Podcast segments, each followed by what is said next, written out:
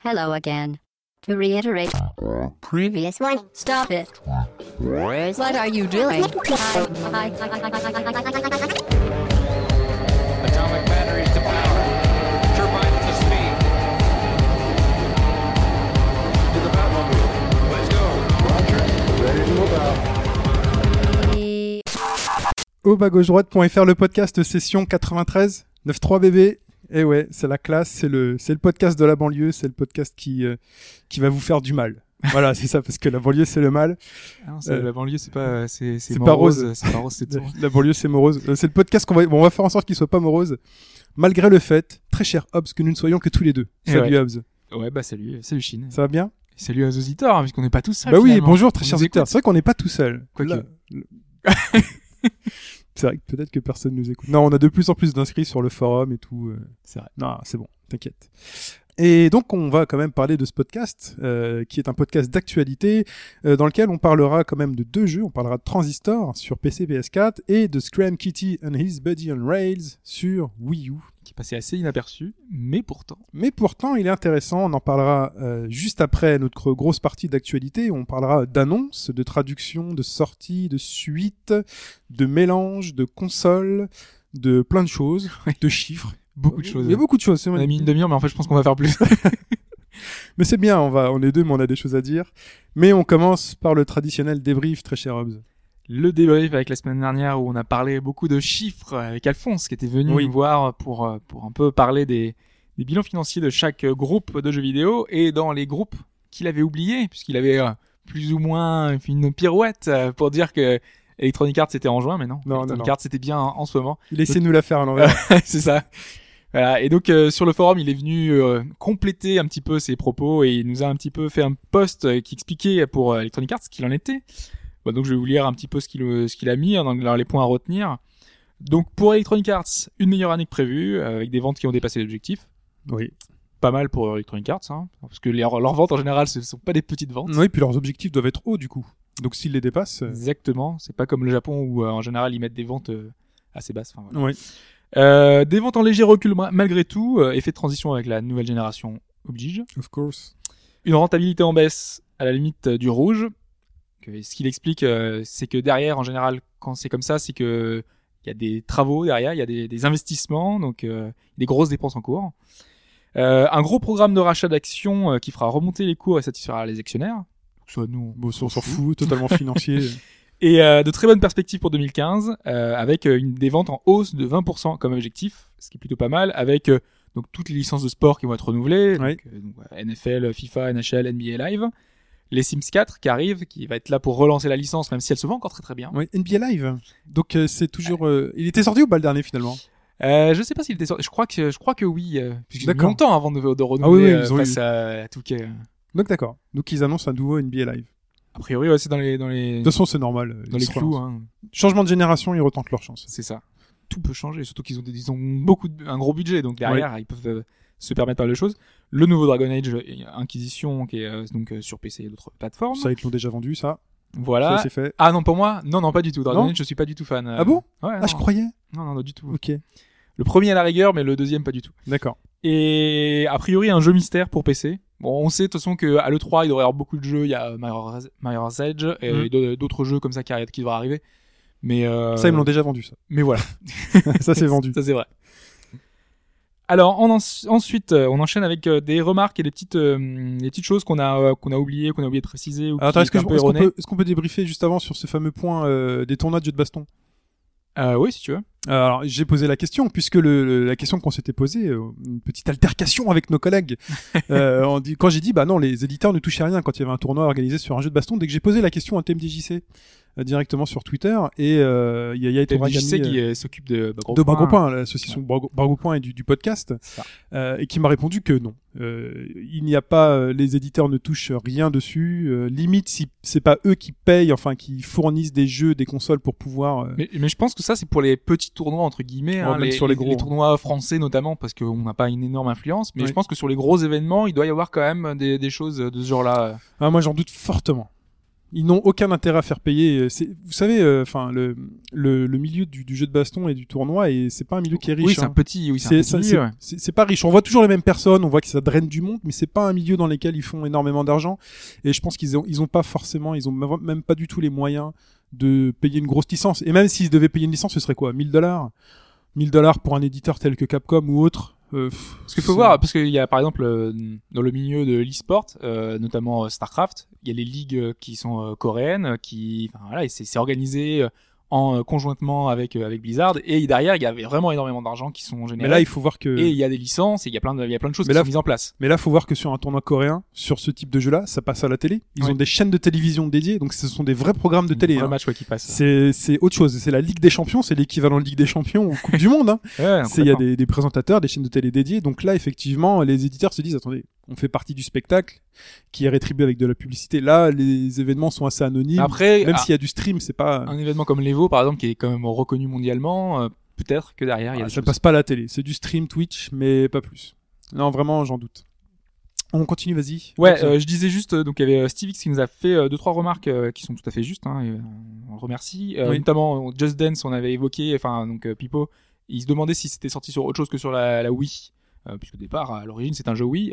Bien, effectivement, euh, il est sorti ensuite sur 360, il est sorti sur PS3, sur Xbox One. Donc, à partir de- du moment où c'est Ubisoft derrière, il s'occupe de, de, de porter un peu partout. Il n'y a pas de souci pour pour ça. ok. Phil Spencer, c'est donc c'est Phil, Oui. Phil Spencer qui Oh, avait un peu mélangé les noms. voilà sur qui s'occupe de la branche Xbox, Xbox. à la place donc euh, bah, de Don Matrix. De Don Matrix, Exactement, qui lui demandait de rester avec notre 360. c'est ça. Donc c'est pas Stéphane Holop. Euh, et il nous a fait une dernière remarque concernant Kinect, et là je suis assez d'accord avec lui. Euh, vous avez été assez critique envers Kinect et son utilisation. Oui. Ouais, Moi je suis assez d'accord pour les jeux où on n'a pas vu grand chose, et je sais que j'ai été très déçu euh, par rapport aux annonces qui avaient été faites, pas aux annonces, mais aux, aux promesses plutôt. La promesse n'est pas là. hein. Voilà, derrière, on s'était dit, euh, on pourrait faire des, des choses, utiliser le Kinect en plus de- du jeu en lui-même, euh, apporter euh, bah, des, des, des ordres à la voix, apporter, faire des gestes pendant pendant le jeu, lancer des grenades. Voilà, on avait imaginé plein de choses et derrière, il n'y avait pas eu grand Rien chose. n'est là. Il y a quand même quelques jeux, enfin, Child of, Light, Child of Eden, euh, qui est, Oui. très, qui est très réussi et qui utilise euh, Le premier Kinect. Voilà, et ça marche très bien. Euh, Il y a quelques exemples comme ça, mais ils sont très très Euh, très rare. hein. Il se Très compte sur rare, le doigt ouais. d'une main. Voilà. À Donc, part euh, les jeux de danse, enfin le jeu de danse. Euh, Ouais, Dance Central. Dance Central. Just Dance est aussi très réussi euh, à ce niveau-là. Mhm. Donc euh, c'est vrai que il y a quelques titres comme ça. Mais là, on sort, on, on est dans l'anecdotique. On est dans le tapis de danse que vous avez acheté pliable avec votre PS2. C'est le truc que vous avez acheté pour deux jeux et ça marche très bien. Mais bon, on a aussi Crimson Dragon, on a d'autres titres comme ça, hein, mais c'est vraiment très très léger. Et, euh, et donc oui, et surtout l'intérêt pour moi de Kinect et pour lui aussi, c'est ce qu'il précise, c'est l'utilisation dans l'interface. Oui. Et ça, moi, je trouve que c'est absolument génial, c'est que quand on, se balade dans des menus, en général, quand on doit aller modifier une option, on va dans un sous-menu euh, préférence, euh, tu sais pas trop si ça va être dans les options de ta console, euh, le truc du disque dur, etc. Et tu descends et tu descends, tu sais pas trop où tu vas. Mhm. Alors que là, à la voix, tu dis euh, changer quelque chose, il va te le changer. Enfin, Xbox changer quelque chose, il va, il va le modifier. Euh, Xbox activer le Wi-Fi. Enfin, tu vois, il y a des, il y a plein d'options euh, dans la, avec Kinect qui font que c'est beaucoup plus rapide, beaucoup plus simple. Mais ça, je voulais en reparler avec Rare, puisqu'on parlera de Rare tout à l'heure dans l'actu. Mais ça, est-ce que c'est vraiment Kinect? Est-ce que Kinect, c'est la promesse qu'on t'a fait? Est-ce qu'on a vraiment besoin d'un Kinect pour faire de la reconnaissance vocale efficace? Est-ce qu'un simple micro aurait Non, pas mais suffi? c'est un des avantages. Ah, c'est de un des avantages, mais Par indéniable. exemple, que je n'aurais pas sur une autre console. Donc, euh, à partir de là, euh, c'est grâce à Kinect que je peux faire ça.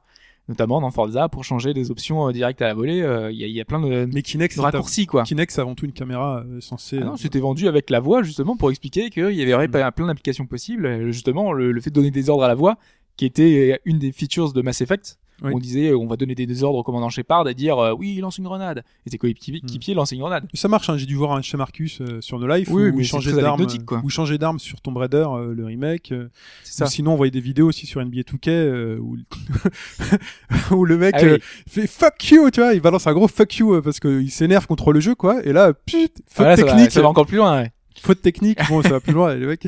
Ouais. Bon, ça c'est peut-être de l'abus, ça m'aurait peut-être re-énervé. Ensuite, Je voulais juste euh, revenir sur euh, sur une petite chose. Cette semaine, donc, t'as publié une, une nouvelle vidéo. Oui. Euh, donc, euh, HBGD Play.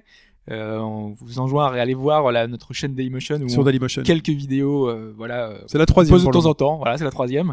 Et donc, euh, tu as fait ça sur euh, The Stanley Parable, Oui. un jeu donc, dont j'avais parlé. Oui. Et euh, donc j'avais dit beaucoup de bien. Et j'ai été étonné, surpris, euh, et c'est c'est très bien hein, de voir des gens dire justement que grâce à cette vidéo, ils ont franchi le pas, en tout cas où ils ont l'intention de franchir le pas parce que voilà, ça, ça les intriguait, ça les intéressait. Et je me dis finalement, c'est un peu comme euh, à l'écrit, euh, ce qu'on se dit souvent quand on fait un test. les gens qui lisent un test, qui lisent une critique, et nous là pour le coup, c'est soit une chronique, soit une euh, un, avis, Oui. euh, voilà, ce, qu'on peut faire généralement de, de 15-20 minutes. Eh ben, c'est souvent pour vous rassurer. Ça, ça va pas plus loin en fait. C'est pour vous dire, ah, c'est vrai que votre avis, il, va dans le sens euh, du mien, et donc du coup, bah, je vais peut-être craquer. Par contre, rarement, ça vous change d'avis ou ça va vous inciter à acheter. C'est, et c'est un peu dommage. Je trouve qu'on prend pas assez de risques par rapport à quelque chose qu'on connaît pas. Si le jeu, on, par exemple, tout à l'heure, on va parler de Scram Kitty, là, Oui. euh, donc un jeu avec un nom imprononçable et qui est, qui passait euh, vraiment sous silence coup, un je peu une- partout. je ferai une vidéo dessus. Post-critique, je ferai une vidéo dessus. Mais je pense que ça serait intéressant justement.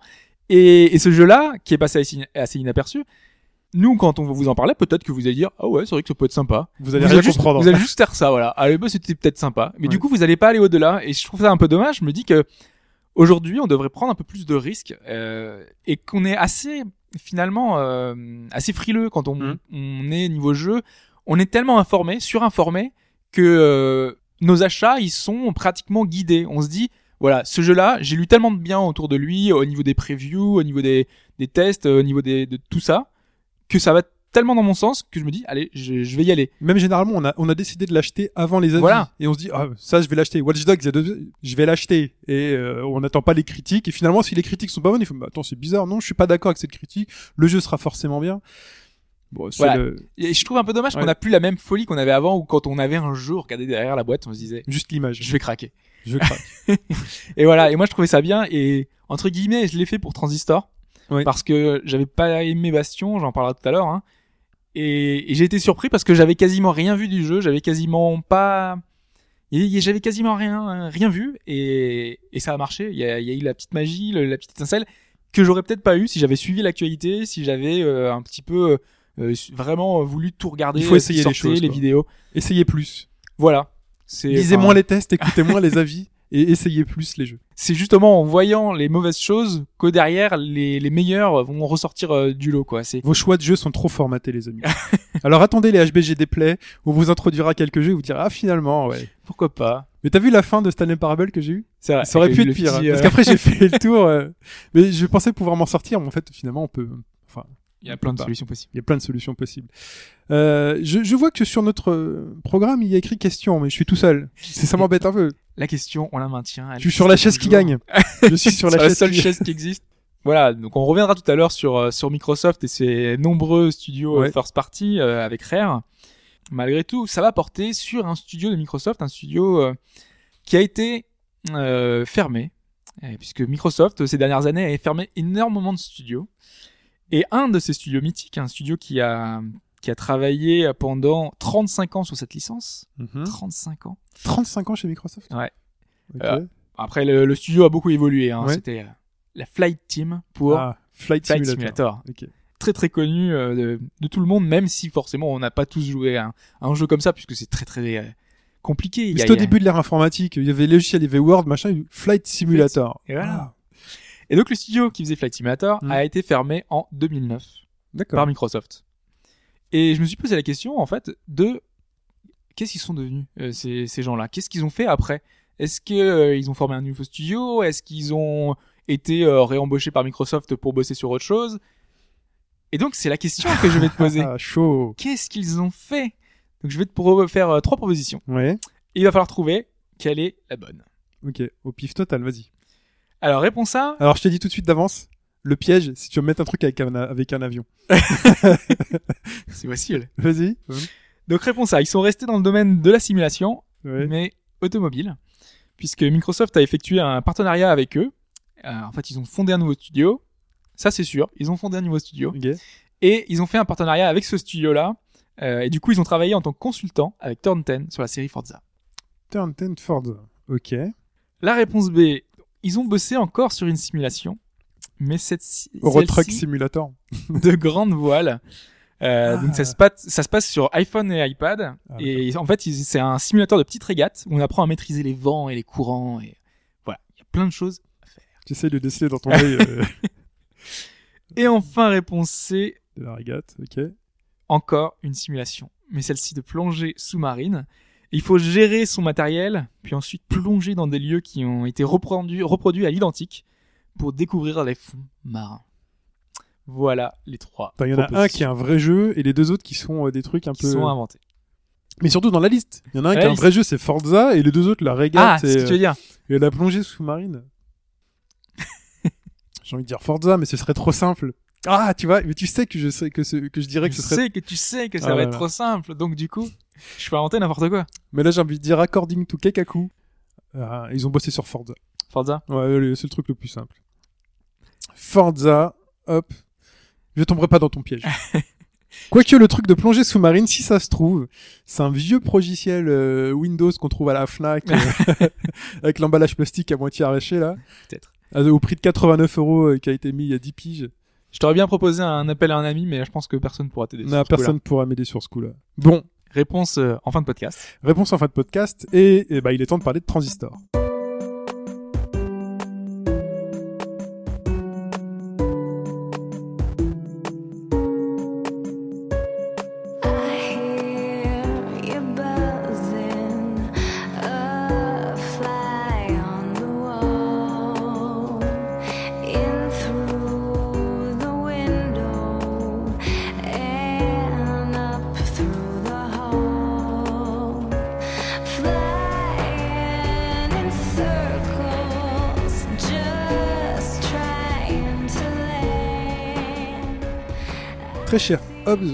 Transistor.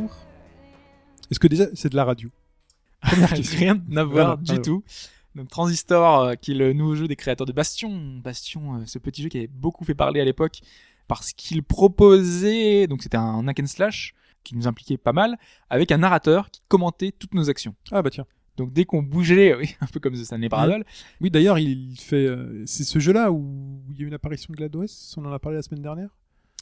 Euh, c'est non, c'est dans. Dota. C'est dans d'autres. on peut utiliser le comment, enfin le commentateur de Bastion dans le dans Ah, le- ouais. Voilà. Le commentateur de Bastion dans Dans Dota. Dota. Voilà, c'était Voilà, ça. c'était ça. Malgré tout, moi, j'avais pas accroché au jeu parce qu'hormis cette bonne idée, derrière, je trouvais que l'action était assez répétitive, que le jeu proposait pas suffisamment euh, d'accroche parce que visuellement, De, de l'image que j'en ai, c'était des espèces de direction artistique un peu qui ressemble à ce que fait Ankama avec euh, un peu ouais, c'est ça. avec euh, j'ai oublié le nom de leur licence. Dofus, euh, Dofus, ouais, voilà. voilà. Ouais. Bah donc c'est c'est un peu cette idée-là. Et, et donc ce jeu-là, Transistor, j'en attendais pas grand-chose parce que je me disais, on va nous servir la, la même soupe. Euh, en général, les indés quand ils font une un nouveau jeu, ils se basent beaucoup sur leur précédente expérience et c'est logique parce que derrière tu peux améliorer tous les concepts que tu avais eus Mhm. et c'est très intéressant. Et justement, ça reprend vraiment ces mécanismes-là et pourtant, j'ai été surpris. D'accord. On revient pour euh, pour Transistor et, et donc qu'est-ce que c'est que ce Transistor? Donc Transistor, ce n'est plus un hack and slash ou du moins c'en est un, mais avec des mécaniques de tactical dedans. Donc en fait, on va avoir une une pause active qui fait que pendant les combats, au lieu d'y aller bourrin comme dans dans Bastion, Mhm. on va pouvoir mettre en pause et faire des enchaînements, prédire ses ses coups, ses prochains coups. On y reviendra plus en détail tout à l'heure sur les mécaniques, mais voilà, c'est le principe, c'est ça, c'est un tactical. Un tactical donc où l'histoire est très importante. Le jeu commence sur des sublimes artworks, une superbe musique qui met en scène Red. Red, c'est un personnage féminin avec les cheveux rouges, une superbe robe jaune, vraiment euh, super stylisée, Mhm. euh, une chanteuse, euh, une star, tout simplement. Elle voit une personne se faire tuer, une personne qu'elle aime, avec une espèce de grosse épée à la berserk Qui est, elle est là dans son corps. Euh, c'est la première scène qu'on voit. Et à ce moment-là, la personne qu'on pense morte lui parle au travers de l'épée. Euh, et lui dit, euh, lui dit quelques mots, euh, lui dit je suis toujours là. Donc elle l'entend, mais elle ne peut pas lui répondre parce qu'elle, on lui a volé sa voix. On ne sait pas pourquoi, on ne sait pas comment, Mhm. mais donc sa voix a disparu. Et du coup, c'est là un peu tout l'intérêt du jeu, comment ils ont réussi à réintroduire l'idée de narrateur comme dans Bastion, mais en faisant euh, varier la situation, c'est que cette fois, c'est l'épée qui va nous parler. C'est l'épée qui va un petit peu euh, constamment euh, faire le ping-pong avec nous, avec tout ce qu'on va faire. Mhm. Et sachant que le, notre héroïne est muette, eh bien, il va y avoir des, interactions, un jeu avec, avec la voix qui va se faire. Et, et cette voix va pouvoir, donc elle peut parler, elle peut parler à- au personnage, mais le personnage ne peut pas lui répondre. Donc elle-même, cette voix, va un peu des fois paniquer parce qu'elle se dit est-ce que euh, vraiment mon, elle, elle m'entend toujours? Est-ce que euh, voilà, il y, y a plein de petites idées très intéressantes, notamment euh, on peut, euh, il y a plein de, hum, il y a plein de guichets Mhm. euh, qui sont disséminés un peu partout où on peut avoir des, des, des, des informations sur le monde qui nous entoure. Euh, il y a des sondages, il y a avoir... en fait c'est un petit peu euh, le, le télégramme si on veut de, de ce monde futuriste parce qu'on est dans un monde euh, on est dans un truc cyberpunk hein. c'est super futuriste euh, c'est pas du tout réaliste on est dans un un un monde un univers complètement euh, fantasmagorique avec euh, Fantasmagorique. ouais pas, fantasmagorique Fantasmagorique. avec euh, mais non parce que c'est extrêmement stylisé bah déjà la direction artistique C'est est très blanc, c'est très blanc, c'est très clair, non Dans Ah non non non c'est très coloré justement. Ah, On a par exemple dans des dans ces bornes qu'on peut accéder par exemple, on va pouvoir choisir la couleur du ciel parce qu'il y a des gens qui vont peindre le ciel d'une certaine couleur. C'est cette idée que ce monde est fantasmé et pas du tout euh, réaliste dans l'esprit euh, d'aujourd'hui. C'est un c'est un monde euh, qu'on n'aurait pas vraiment c'est un c'est un monde utopique. Lui, monde- t'embête pas ici de le décrire. Mais c'est justement Ouais. c'est ce côté onirique qu'on a dans ce dans ces décors, dans Mm. ces dans qui est vraiment magique, qui est très très réussi, qui est un petit peu restreint parce que les zones euh, dans lesquelles on va se balader sont en général très linéaires, un peu l'idée qu'on avait avec avec, euh, avec euh, le jeu de nos français de Dontnod euh, Remember Me Remember Me Mm. où c'était un peu dommage, on pouvait pas se balader où on voulait. Ah. Là, on a un peu ça, aussi. Ça fait contribuer au rêve, ça. C'est pas forcément vrai, un des fois défaut. on se dit euh, j'aimerais bien y aller, donc tu dis ouais. qu'est-ce qu'il y a derrière? C'est pas forcément un défaut. Ouais. C'est- peut être frustrant, mais ça fait aussi, ça permet de faire travailler son imagination. Sauf que là, on parle tellement de cette ville, on te dit tout le temps, il y a plein de choses. euh, Là-bas, c'est l'opéra où elle a où elle a enregistré, où elle chantait. Euh, Il y a des, des petites choses comme ça, on se dit. euh, et euh, à cet endroit-là, il y a- c'est là où je suis né. Enfin, il y a plein de petits détails comme ça dans, dans ce monde. Dans ça fait une crédibilité de, de l'univers, une cohérence. Et, et tu te dis, c'est dommage, j'aurais bien aimé y aller. Et sauf que t'es cloisonné au petit euh, chemin dans lequel tu es censé aller. Donc c'est un petit peu dommage, sachant que dans Bastion on avait déjà ça, c'était très linéaire. Le dans Bastion c'était encore pire parce que euh, les passerelles sur lesquelles tu marchais apparaissaient euh, genre trois pas avant que tu les fasses. Donc euh, du coup le monde se construisait en même temps que tu que tu avançais. Là c'est moins le cas, mais t'as cette petite frustration de pas pouvoir aller où tu veux, sachant que la direction artistique est vraiment au dessus pour moi parce que ils ont fait un travail, euh, ils ont rendu l'univers encore plus vivant, encore plus réussi. C'est pour ça que je le préfère- préfère largement à Bastion. D'ailleurs, je l'ai pas précisé au début. Bastion, moi, j'ai pas aimé. hein. Donc, Oui, euh, si tu, on avait compris. si j'ai dit. Oui. non, parce que euh, pour ceux qui ont fait Bastion, ce sera pas forcément, euh, enfin, Transistor ne vous plaira pas forcément. Alors que l'inverse peut être vrai. Moi, je n'ai pas aimé Bastion et j'ai adoré Transistor. Ça va se voir euh, au fur et à mesure Mais de vous mon. pouvez aussi avoir aimé. Bastion et aimer celui-là. Toutes les combinaisons sont possibles. Voilà, toutes les là, combinaisons possibles. dans Non, mais parce que souvent, en général, euh, quand on a aimé le précédent, on se dit Mm. on va aimer le suivant par. là, c'est euh, pas une suite. Ce sont les mêmes, euh, c'est la même famille, mais ce sont. Voilà, pas voilà. C'est pas, c'est vraiment pas une Mm. suite. Mais euh, je pense que les, les gens pourraient être surpris, ceux qui ont vraiment aimé Bastion pour pour le narrateur, pour tout ça. Il y a des choses qui sont très différentes, euh, notamment le rythme, parce qu'on va en parler. Donc les mécaniques, Mhm.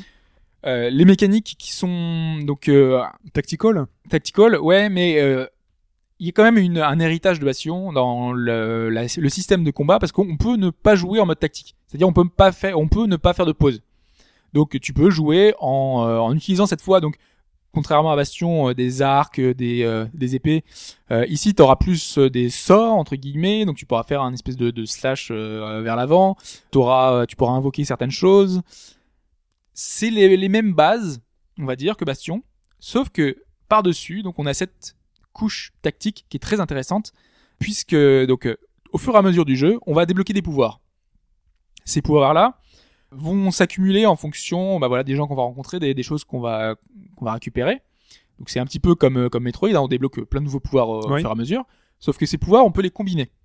Imaginons qu'on débloque euh, par exemple un sort euh, qui permet de créer une euh, de, de, de bombe, si on veut. Une bombe. Allons-y pour une bombe. Voilà. On peut lui euh, adjoindre un, un, un autre pouvoir, lui dire par exemple que quand on quand tu vas faire une bombe avec un autre euh, un autre coup, ça va faire une explosion euh, sur une zone plus grande.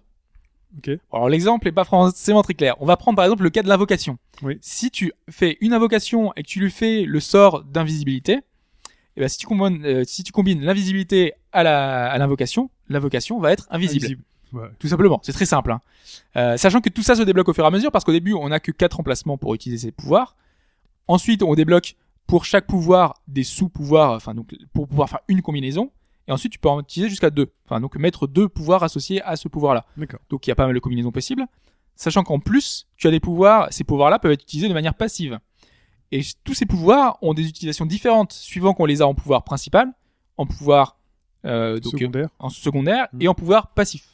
Donc trois utilisations à chaque fois, ce qui fait que c'est assez intéressant la manière dont c'est amené. Et il y a, euh, sachant qu'il y a 20 pouvoirs en tout, énormément de combinaisons possibles. On peut faire le jeu, euh, je pense que personne ne fera le jeu de la même manière parce qu'il y a vraiment énormément de combinaisons possibles. Plein de manières d'appréhender le combat euh, et les situations de très différentes. D'accord. D'accord. Sachant que quand on fait un combat, Mhm. donc on met pause, donc on appuie sur une gâchette ou, ou pas, hein, suivant qu'on est sur PC ou pas, on utilise la manette. D'ailleurs, euh, l'utilisation à la manette, moi j'ai joué sur PC à la manette, ça m'a pas choqué. Là, ça passe très bien. euh, J'ai pas eu de souci à la manette, alors que je suis plutôt un intégriste de ce côté-là. Franchement, euh, c'est, je pense qu'il y aura pas de souci non Si on plus peut sur jouer à PS4. tout avec la manette hein, depuis les années maintenant. Ouais, ouais, mais Diablo 3, les FPS. mais ouais, mais est- euh, est- c'est c'est quand même euh, très compliqué, tu vois. Les, les FPS c'est beaucoup plus lent, ils sont ils sont pensés pour. Et là, le jeu est pensé pour. Il y a vraiment pas de souci. euh, L'interface est, est très adaptée. Donc quand on met sur pause. quand on met sur pause. Donc, on ne peut pas, enfin, on ne fait pas que utiliser un pouvoir en pause. On a une espèce de jauge entière et on va pouvoir enchaîner. En fait, prévoir ce qu'on va faire. Notre jauge, tu vas pouvoir l'utiliser par exemple si tu avances. donc, euh, si tu as mis en pause, tu peux dire que tu vas avancer. Donc, euh, ça va te prendre ta barre de jauge, ta jauge va te descendre petit à petit. Si tu lui dis je veux, je veux juste avancer. Imaginons que t'as quasiment plus de points de vie, tu veux te cacher derrière un mur, et ben tu peux. Tu fais juste te barrer et hop, tu vas disparaître. Tac, ça va faire une jauge en accéléré. C'est une jauge d'action finalement. Voilà, c'est une jauge d'action, exactement.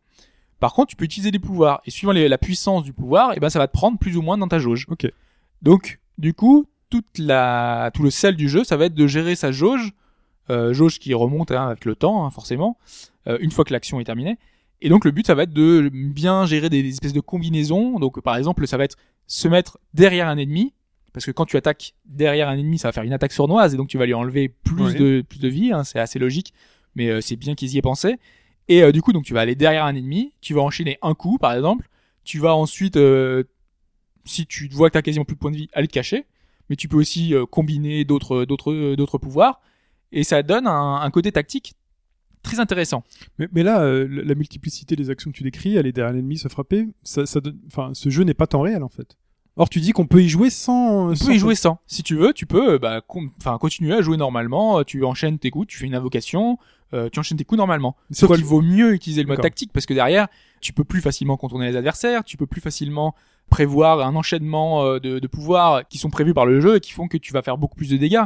Si on s'en passe, si on se passe de ce mode-là, on est, enfin, le jeu est dix fois moins riche, quoi, en termes de il tactique. est moins riche, ouais, exactement, et euh, je pense qu'il est moins fun parce qu'on se retrouve avec un banal hack and slash. D'accord. Alors que là, vraiment, on a l'idée de pouvoir euh, prévoir, de planifier, planifier ses attaques, et c'est très intéressant.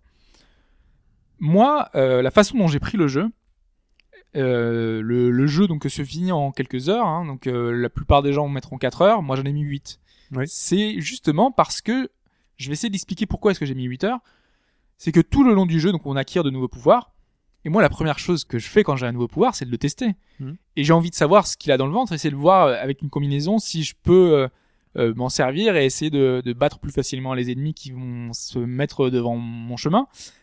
Et euh, pour ça, il y a des espèces de, de tests qui sont mis en place donc dans le jeu. On va avoir des salles de tests qui vont nous permettre bah, donc euh, soit des tests de vitesse, soit des tests de résistance. Il faut résister pendant 1 minute 30, euh, essayer de, de prendre le moins de dégâts possible. Mhm. Il y a plein de petits tests comme ça qui nous permettent de tester nos pouvoirs, nos nouveaux pouvoirs. Et moi, c'est ce que j'ai fait tout le long de l'aventure. Bah, je changeais mes nouveaux pouvoirs, j'allais voir dans la salle de test, je me disais ah tiens ça c'est pas mal, ça va te permettre de, de, de gérer pas mal de dégâts. Ah c'est pas mal, ça c'est pas mal en défense. Euh, je vais pouvoir euh, par exemple charmer un ennemi, il va être de mon côté. Euh, tous les ennemis euh, qui sont autour, ils vont s'attaquer, ils vont attaquer euh, le- l'ennemi charmé. Et moi pendant ce temps-là, bah, je vais pouvoir bah, gérer, enfin récupérer mon ma jauge de vie. Il y a plein de, de petites techniques comme ça. Sauf que le jeu, et je m'en suis rendu compte qu'à mon second run, parce qu'en fait il y a la possibilité de jouer avec un New Game Plus et Mhm. même un New Game Plus Plus, Waouh. puisqu'en fait le jeu se continue. Une fois qu'on a terminé le jeu, on, on termine, on est à peu près niveau 14, et ensuite bah, on peut monter plus de niveaux. C'est vraiment un RPG hein, dans l'idée. D'accord. Donc du coup, bah tu continues à accumuler des choses. Du coup, il y a un vrai intérêt à jouer en New Game Plus parce que les ennemis sont plus forts et tu peux continuer. Sauf que euh, moi, tout le long de ma première partie, eh ben j'ai fait que ça, j'ai fait, j'ai fait, euh, j'ai changé de pouvoir tout le temps, j'ai fait des nouvelles choses, alors que beaucoup de monde garde un petit peu euh, ce qu'ils avaient à l'origine parce que ça marche. Mhm. Et si ça marche, il y a pas de raison de changer finalement. Bah oui. Et c'est ça le problème du jeu, c'est que je me suis aperçu au second, run- second run, c'est que si euh, toi tu peux changer ton approche tactique par rapport au combat, c'est que les ennemis eux ne le font pas. En fait, le problème c'est que la stratégie des, des adversaires ne s'adapte pas tellement à ce que tu fais toi. Plus c'est plus toi qui t'adaptes à, à eux, et donc du coup, euh, l'approche des combats, bah si toi t'as envie de t'amuser à faire le jeu différemment, euh, plein de manières différentes, tu peux. Mais derrière, ça n'a pas beaucoup d'incidence parce que pas c'est pas une quoi. faiblesse euh, derrière d'un monstre, c'est pas une intelligence artificielle qui fait que ah bah là il est tellement rapide que je suis obligé d'utiliser ça. Non, c'est juste que les ennemis sont voilà, ils ont leur pattern, ils ont leur leur idée, leur mécanisme et euh, il faut tu, tu utilises ce que tu veux, ça va marcher. D'accord. Et c'est un peu dommage. C'est un peu dommage parce que c'est, euh, tu, tu pourrais te dire que justement il y a une réflexion autour de cette mécanique en disant euh, tu vas tel que tu le décris, hein, que les niveaux se présentent un peu comme des puzzles, un peu les, les jeux qu'on aime quoi. Ça se présente un peu comme un puzzle, on va trouver la bonne stratégie, le bon pattern. Et là tu dis que non finalement, bah, tu Parce que derrière, pour moi, dans mon premier run, Ouais. euh, j'avais euh, l'idée que ben chaque combat était un peu différent parce que moi j'ai testé euh, tout le long, euh, tout le long du jeu plein de choses euh, différentes. Donc moi je me suis pas ennuyé une seconde. J'ai pas eu l'impression de refaire tout le temps la même chose. Mm. Sauf qu'une fois que t'as trouvé, et c'est ce que j'ai fait dans mon second run, j'ai trouvé ma technique infaillible entre guillemets, mon truc euh, qui enlève 2000 de dégâts euh, par euh, par tour et tout.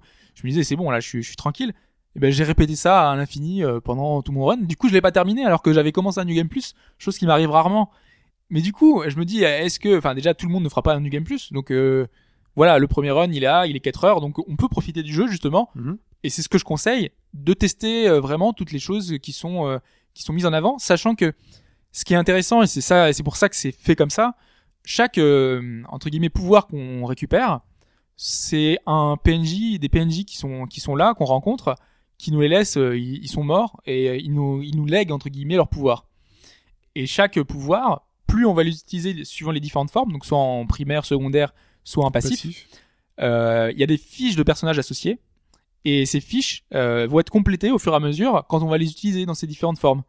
Et en fait, on va avoir beaucoup plus d'informations sur le jeu, sachant que le jeu se révèle très peu euh, de par euh, son. En fait, euh, il s'est passé quelque chose. Le... Il y a eu un meurtre. Oui.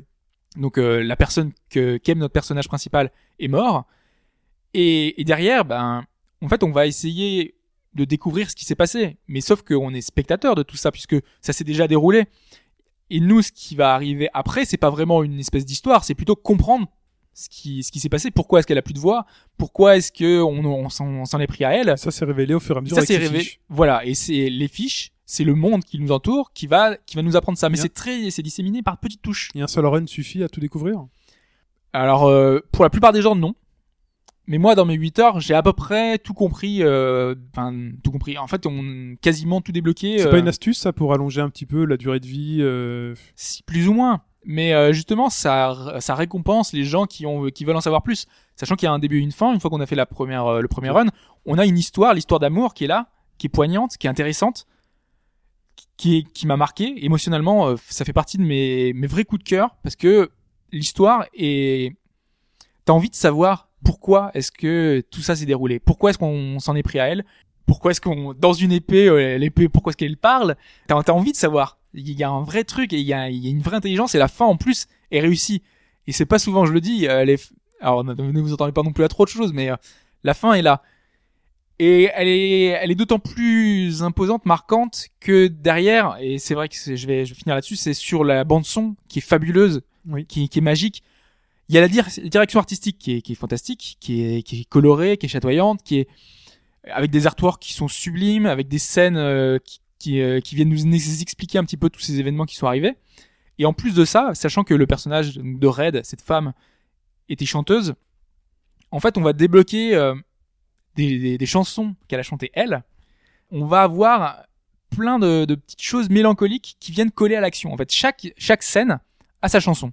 Chaque chaque scène a sa petite mélodie, a sa petite euh, euh, sa petite sonorité et c'est fabuleux la façon dont tout s'enchaîne en fait et que euh, derrière du coup le résultat est, est fantastique parce que tu te tu repenses à ce moment-là avec avec cette musique là et toi tu as de la peine pour ce personnage qui peut plus chanter t'as une touche justement où elle tient l'épée euh, parce que voilà l'épée finalement symbolise son, son amour Oui. avec, avec la personne et tu l'entends murmurer en fait juste juste murmurer sur sur sur le rythme de la musique c'est fabuleux C'est trop mignon. c'est mais c'est trop mignon justement c'est pour ça que ce jeu a une touche émotionnelle très très très forte. Et moi c'est vraiment ma petite euh, ma, petite surprise de, de la de l'année. Je m'attendais tellement pas à ce que ce soit aussi réussi aussi ce soit aussi euh, immersif finalement. J'espère que ça vous le fera aussi, parce que je sais qu'on n'est pas tous touchés de la même manière. Euh, Il y a des gens qui, qui ont aimé, par exemple, Heavy Rain, il y en a d'autres pas. A, c'est pas forcément le bon exemple, hein, mais c'est pour dire que voilà, Bioshock Infinite, puisque j'ai pensé, Infinite, voilà. j'ai beaucoup pensé à Bioshock Infinite pendant ta critique, puisque tu euh, cette histoire d'armes, justement, quand on avait parlé du, de Bioshock Infinite, tu Ouais. disais, moi j'ai beaucoup utilisé les corbeaux, si je me souviens bien, et moi je dis, ah non, moi j'ai détesté, j'ai pas du tout vrai. Finalement, c'est un jeu, quand on donne le choix dans les armes, finalement on nous donne le choix du confort. Fait, trouve la manière dont tu seras le plus confortable. Euh, C'est ça, la, la, ta de manière à toi de, de jouer. voilà. Et au finalement, on s'en sort, on s'en sort quoi qu'il arrive. Comme y a pas de bonne voilà. réponse. Exactement. C'est aussi ça la liberté. Après, défaut ou qualité, euh, à vous d'en juger. Mais en tout cas, ça donne envie. Ouais, c'est c'est vraiment un super jeu. Il y a, le, il y a vraiment un souci de détail qui est assez merveilleux. Euh, quand euh, par exemple on regarde, on- il y a des plein de passages où on peut regarder des décors et notre personnage là euh, est super bien animé. Des fois, par exemple, elle va mettre euh, la, la main derrière la nuque parce que elle, elle repense à un moment. Quand on touche à rien. Non, non, euh, oui, Ah. quand on touche à rien justement. Ah, l'époque 16 elle regarde, tac, elle, elle fait ça. Il y a, il y a un souci de détail qui est assez incroyable et moi j'ai vraiment adoré ce côté-là et je, je, je me dis, il y, a des, il y a des jeux comme ça, euh, par exemple il y avait euh, Brother, euh, A Tale of Two Sons euh, l'an dernier qui Ouais. avait marqué les gens. Moi j'avais bien aimé, mais j'avais pas été aussi marqué, euh, autant marqué que ça parce que je sais qu'il y a des gens qui avaient été touchés par cette histoire. Je pense que des fois ça fait écho à notre passé, à cette histoire de deux frères. Peut-être que si on a vraiment une histoire fraternelle avec euh, avec quelqu'un, Mm. ça fait forcément écho à notre passé. Et là, moi, je j'étais vraiment touché par cette histoire d'amour et je suis euh, voilà, je, je ne peux que vous le recommander. Le gameplay est pas parfait, le- il, man- il manque un aspect stratégie. Le jeu est plutôt court, 4 heures. Aucun jeu n'est parfait. De toute façon, à force de parler de différents jeux, aucun jeu n'est parfait. Oui, Donc, euh, mais mais voilà, moi je moi je recommande chaudement. très bien. Eh ben, merci Hobbs pour cet avis sur Transistor. C'est sur PC PS4. Voilà, le prix rapide, next-gen, hein. le prix rapidos à sa Euh, sortie. c'est aux alentours de 20 20 euros quand même. Ok. PC, PS4, et c'est le moment de passer à l'actualité.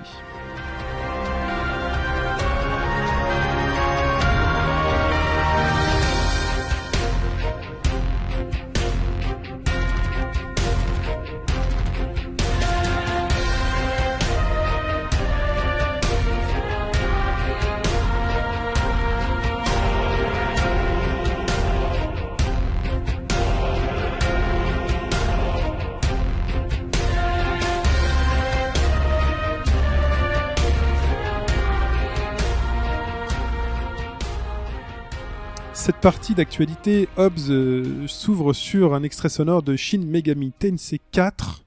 Et pour les grands fans de Shin Megami Tensei, Hobbs, dont tu fais partie, il y a une bonne nouvelle, c'est qu'il y a une traduction FR qui arrive. Alors on savait qu'elle était là. On savait qu'elle existait puisque euh, il y a un an et quelques, on avait dit, euh, on l'avait annoncé sur ce podcast, euh, Nintendo avait fait un communiqué, un tweet en disant Shin Megami Tensei 4 arrivera. On avait eu un Nintendo Direct qui nous l'avait confirmé. En Mhm. Europe, il arrivera euh, donc euh, Un jour. courant 2014. Non, il y avait vraiment une date. C'est ça le pire. D'accord. C'est qu'il était annoncé. Il y avait la traduction, c'était officiel. On nous avait dit qu'il y avait une date. Et au final, bah plus rien. Finalement, il a fallu attendre une interview du, euh, du Figaro avec euh, donc euh, Nintendo France que la traduction est toujours en cours et donc qu'elle devra arriver un jour. Alors on n'a pas plus de détails que la traduction est toujours euh, en cours. Mais ça existe toujours. Mais voilà, C'est c'est au moins pour dire qu'il y a toujours un espoir, sachant que l'espoir on l'avait quasiment perdu euh, à jamais. Bon, en même temps, ils vont pas communiquer dessus toutes les trois semaines, ça, ça risquerait de devenir lourd. Ah non mais ça fait un an et demi, Oui. Un- une traduction d'un an et demi. euh, Donc c'est depuis toujours, pour l'annonce, 2000 c'est toujours pour 2014. hein. Bah, c'est pour, on ne sait pas. Ce Bon. sera peut-être 2015, sachant qu'ils se le gardent peut-être, euh, sachant qu'on sait qu'il y a un crossover Fire Emblem Shin Megami Tensei Oui. euh, sur Wii U. Peut-être que vu que Shin Megami Tensei est pas très connu, bah, pour mettre en avant euh, Shin Megami Tensei, ils veulent peut-être attendre cette sortie-là. Donc euh, bon. Et malgré tout, euh, dans cette euh, dans l'interview aussi, on a d'autres choses euh, qui ont été entre guillemets, on a eu plein de chiffres qui étaient assez intéressants de voir que euh, des jeux de joueurs comme Monster Hunter se vendent plutôt bien Oui. plus de 100 000 exemplaires pour le dernier Monster Hunter, donc ça devient une licence euh, importante en France. Euh, même 100 si- 000. Ouais, 100 000. C'est ouais. énorme hein, quand même Ouais. pour un jeu type Monster Hunter. Alors Mike n'est pas là. Ça, Au moment où on a besoin de lui, il est pas là. On n'a jamais besoin de lui. on t'en on Il va te le salue prendre bien, Mike. ouais. Désolé. Non, non, mais ouais, c'est vrai que donc, euh, une saga comme Monster Hunter qui était euh, finalement assez marginale jusqu'à aujourd'hui. Oui. C'est très très bien vendu. Euh, derrière, euh, on a des titres comme Bravely Default qui ont confirmé leur succès. Euh, des plus surprenants, par exemple, il y a le dernier Yoshi qu'on avait plutôt trouvé mitigé, qui s'était vendu à 60 000 exemplaires quand même. Oui. Ce qui est beaucoup euh, pour un jeu. Oui, mais Moyen, Ouais, voilà. mais enfin, c'est, c'est tant mieux si un jeu. euh, Si un jeu Ouais, vend mais je pense que là, il s'est vraiment beaucoup vendu sur son nom. Et euh, c'est dommage, par exemple, Yoshi, pas Yoshi, euh, Kirby, du coup, est meilleur, est bien Oui. meilleur. De- du coup, c'est surprenant que ce soit Yoshi qui va me cartonner et sans doute moins Kirby. euh, Après, on pourra, enfantine. on pourra orienter Yoshi vers les enfants. Ça peut faire des ventes chez les, enfants. Mais Pipo, Pipo, ne conseillait euh, même pas aux Mais enfants. Pipo, voilà, ne conseillez même pas aux enfants. Mais bon, vous savez, un enfant qui a les yeux qui brillent dans un magasin et qui voit Yoshi sur un, sur une jaquette, euh, voilà. Euh, voilà. Mais donc, euh, sinon, dans les autres choses qu'on a qu'on a appris dans cette interview, qui était vraiment très intéressante, on a aussi euh, la confirmation que Smash Bros sur 3DS arriverait en octobre. Je Oui. pensais que c'était cet été, moi, mais donc du coup, ça sera c'est Bah octobre. Normalement, c'était cet été et cet hiver. Parce qu'on avait, on s'était dit, ouais, on pourra peut-être même craquer cet Ouais. été et puis. Euh, Mais si c'est octobre et euh, attendre un mois après pour avoir la version Wii U, euh, Ouais, ça dépend. Ça se trouve, ils vont nous sortir ça euh, 23 décembre euh, pour la version Wii U. ah, enfin, d'ailleurs, en parlant de Smash Bros, ils ont encore un nouveau personnage. Alors, on pensait avoir tout vu parce qu'ils font des Nintendo Direct, des annonces et tout, mais non, il y a encore des nouveaux persos. Et ouais, ils en laissent. Et là, c'est Ike. Ike de Fire Emblem. Voilà. Voilà. Donc ça va avec. euh, Bah oui, ça, euh, enfin- ça coïncidera avec. euh, Enfin, il était déjà présent dans le dans l'épisode Wii, Ouais. je crois. Oui. Donc voilà. Parce qu'il y a, sur euh, GameCube, il, ça sera- il, euh, le- il y avait un Fire Emblem qui a plutôt bien marché, sur Wii aussi. Oui. Donc du coup, il- c'est- ça fait partie des personnages qui sont plutôt connus et appréciés des fans. Donc à se demander ce qu'il y a encore dans les cartons. Ils ont encore deux trois persos dans les cartons. Je pense qu'ils ont beaucoup de choses dans les cartons, sachant que aussi dans l'interview a été confirmé que le NFC serait utilisé pour euh, Wii U. On Oui. avait supposé que ce serait le cas, ce serait bien le cas. Donc on sait pas trop ce qu'ils vont faire. Est-ce que ce sera une figurine pour sauvegarder nos coups, ou, nos stats ou quoi, quoi que ce soit? On verra bien ce que ça va donner. Ça hein. va être compliqué parce que si tous les persos sont d'em- d'emblée dans le jeu, euh, qu'est-ce qui va nous pousser à acheter une figurine si c'est juste pour euh, avoir un. Bah, je sais pas, je sais pas trop ce qu'ils peuvent faire avec, euh, Smash Bros, mais euh, derrière, peut-être que ce sera des nouveaux persos, des Ils DLC, rajouteront- euh, ouais, DLC ils- en perso. Ils rajouteront des nouveaux persos au fur et à mesure. Euh, bah, toujours chez Nintendo, Zelda. Euh, un Zelda nous revient dix ans après. C'était sur Game Boy Advance. Hobbs, on, on pouvait devenir tout petit. Ah, Minish Cap. Minish Cap, euh, ce petit donc euh, Link très euh, qui était très choupi, Ouais, qui était très choupi à l'époque, qui était très sympathique dans son aspect euh, miniaturisation. Assez facile par contre. Ouais, j'en ai pas un grand souvenir. Euh, je me suis, enfin voilà, j'en ai pas un grand souvenir de ce Minish Cap. Je sais ça qu'il fait partie des bons jeux, mais euh, pas pas des meilleurs Zelda non plus. Et donc tout ça pour dire qu'il revient euh, le 29 mai sur Wii U, donc sur la console virtuelle. C'est toujours une bonne chose quand des jeux comme ça sortent. Et euh, on continue avec Tapingo 2. Est-ce que vous vous souvenez de Tapingo 2 Tu t'en souviens? De On, a, Tapingo? oui, on en a parlé. oui, On en a parlé ici même dans le podcast et c'est Pipo qui nous en a fait la critique sur ce jeu de euh, puzzle sur 3DS qui ressemblait un peu dans l'esprit à j'oublie ce nom de ce jeu que j'adore Picross. Picross Voilà. sauf que là les chiffres sont sur la grille et non pas sur les côtés et nous demandent justement d'avancer j'avais fait un espèce de mini challenge dans le podcast et au niveau du du jeu de puzzle, c'est extrêmement sympathique et donc Tapingo 2 a été annoncé pour cet été. Ouais, c'est plutôt une bonne euh, nouvelle. 100 nouveaux puzzles, avec euh, plein d'améliorations, notamment la possibilité de, de zoomer sur les puzzles. Euh, Il y avait plein de choses euh, qui avaient été remontées. D'ailleurs, euh, n'hésitez pas, il est très disponible sur Twitter et, et ailleurs. Mais toutes les choses qui lui ont été remontées, entre guillemets, il l'a pris en compte. Donc, euh, vous n'hésitez pas à le- lui remonter des choses. et Peut-être qu'il pourra modifier euh, certains aspects que, qui vous plaisent ou pas, ou moins. En tout cas, n'hésitez pas à vous échauffer sur le premier Tapingo. C'est vrai. On parlait de Link il y a quelques instants. euh, Continue. Et on continue à parler de Link avec ce fameux Hyrule Warriors, donc ce crossover, enfin ce mélange un peu inattendu qui avait été annoncé la dernière fois entre les Dynasty Warriors et euh, l'univers de Zelda. Euh, donc annonce de date, et ce sera le 14 août au Japon, avec un petit communiqué de presse euh, qui va très dans la, dans la publicité, hein, très dans le truc, il va falloir se salir les gants pour sauver Hyrule. La Triforce est de nouveau perturbée. Toi, ça fait très Star Wars. la Triforce est perturbée une nouvelle fois, il faudra aller sauver Link, et on pourra jouer avec Link, Impa, et plein de personnages de l'univers. Euh, a priori, non, il y a que deux personnages jouables. Non, on pourra aussi jouer avec plusieurs personnages de l'univers, c'est ce qui est écrit dans le communiqué, et donc là la question se pose comment Ce sera un peu dans la- peut-être dans l'histoire des, enfin dans la, dans la lignée des autres Mozu où on, par exemple le Ken Dredge 2 euh, cher à, à notre ami Pipo où on pouvait jouer euh, Ken, on pouvait jouer Toki et puis jouer toute aussi la lignée de tous les personnages pour écrire leur histoire. Donc il y a de fortes chances que ça rentre aussi dans le dans le dans ce contexte-là, et donc il faudra, si j'ai bien noté, affronter Sia et son armée. Je sais pas si t'as vu son Sia, look. si si j'ai vu. euh, Bah donc donc Tecmo Koei et la Team Ninja. Forcément. Donc, euh, voilà. Elle est Très très mis en euh, avant, hein. bien mis en avant. mais bon, c'est- bien. Enfin voilà, c'est un- C'est bien. c'est toujours bien. C'est le style. C'est le style, c'est toujours bien. Euh, on moi, sait qu'on est, on est dans la lignée, là. On... mais j'ai vu des images, c'est plutôt beau pour un pour un mousseau. J'ai plutôt une image négative. Moi, des mousseaux, c'est assez euh, assez euh, assez faible C'est pas si beau graphiquement. que ça. Hein. Euh, C'est les, les les personnages sont très bien modélisés. Ouais, Donc les gros plans sont plutôt chouettes. ouais. Par contre, dès que ça s'éloigne un peu, dès qu'il y a pas mal de personnages, on voit quand même que c'est toujours une surface plane avec plein d'ennemis et, et tu connes dedans, quoi. Donc voilà, donc des combos, des machins. Donc vous allez trucider les ennemis par centaines. Vous, moi, je suis plutôt euh, tiède. Alors Fudge n'est pas là, mais euh, lui qui est fan à la fois de Zelda et à la fois des, Dynasty Warriors. Il est complètement fan de Dynasty Warriors. donc là, il est euh, emballé. Bah, Pipo, pareil. Donc euh, du coup, eux tous les deux ils sont super emballés. Moi j'attends de voir aussi, hein, parce que c'est moi c'est pas mon genre de prédiction, je l'ai même jamais joué. Donc du coup, euh, ça me tente pas trop en général. J'avais tenté, pourquoi j'avais- tenté sur 360, ah, sorti la 360, j'avais euh, 9, euh, enfin N3, le fameux, Ouais. je sais plus quoi, 99, je sais plus quoi. Qui avait donné lieu à une super euh, conférence. Euh. C'était, c'était rigolo, mais euh, De toute voilà. façon, toi t'avais testé Ken's Rage, hein, oui, Ken's Rage. que t'avais pas aimé. C'est le genre que t'aimes pas, donc. euh, Bah, Après, le genre peut être sympa si c'est bien fait. J'imagine que ce genre Mais ce peut être sympa même si c'est bien hein. fait. Mais Ken's Rage était trop faible sur certains aspects, euh, et puis surtout, enfin, bon voilà. C'est les genres qui veut, les genres qui veut ça. Euh, cela genre dit, pour rester sur le sur le jeu quand même, il y aura ce qui est noté, ce qui est noté qui est intéressant, c'est qu'il y aura un mode deux joueurs. Oui. Donc il y aura un joueur qui jouera sur l'écran et un autre joueur qui jouera sur le gamepad. Donc euh, Oui. ça peut donner un truc euh, super intéressant. Gameplay asymétrique. niveau-là, euh. Non pas gameplay asymétrique forcément, mais au moins deux écrans, Deux points de vue. Ok. Donc euh, ça donne pas forcément un split screen euh, comme on a vu par exemple dans Mario, Kart avec un Split screen vertical. obligatoire vertical. Là, au moins, on aura l'écran visible euh, parce que ce genre de jeu-là demande quand même un champ de vision assez important pour pouvoir euh, Ah, voilà. à perte de vue voir les ennemis arriver. euh, c'est plutôt sympa, tu vois. Mille fois le même modèle 3D. euh. Voilà, Oh. donc il y, a- il y a plein de choses que même sur le jeu, il y a eu plein d'infos qui sont sorties, mais euh... allez fouiller, allez fouiller sur le net. En tout cas, ça arrive le 14 août au Japon. ah si, ouais, il y a quand même une chose qui était euh, à noter quand même. Le jeu n'est qu'à 70% de développement de 70% de son développement, Ah, sachant qu'il sort dans trois mois à peine. ça fait court. C'est c'est léger. Ah, Bon, le jeu est chiffres, pas là. développé depuis longtemps, hein, mais euh, ça doit montrer quand même que on n'est pas loin du skin euh, Dynasty Warrior euh, de Zelda. hein. Bon, Je dis ça, je dis rien. je t'entends, mais je ne t'entends pas. Et un dernier truc sur Zelda, ouais. dans les, je sais pas si t'as vu dans les images, euh, un truc qui m'a qui m'a assez marqué euh, et j'ai, ça m'a fait tilt comme ça.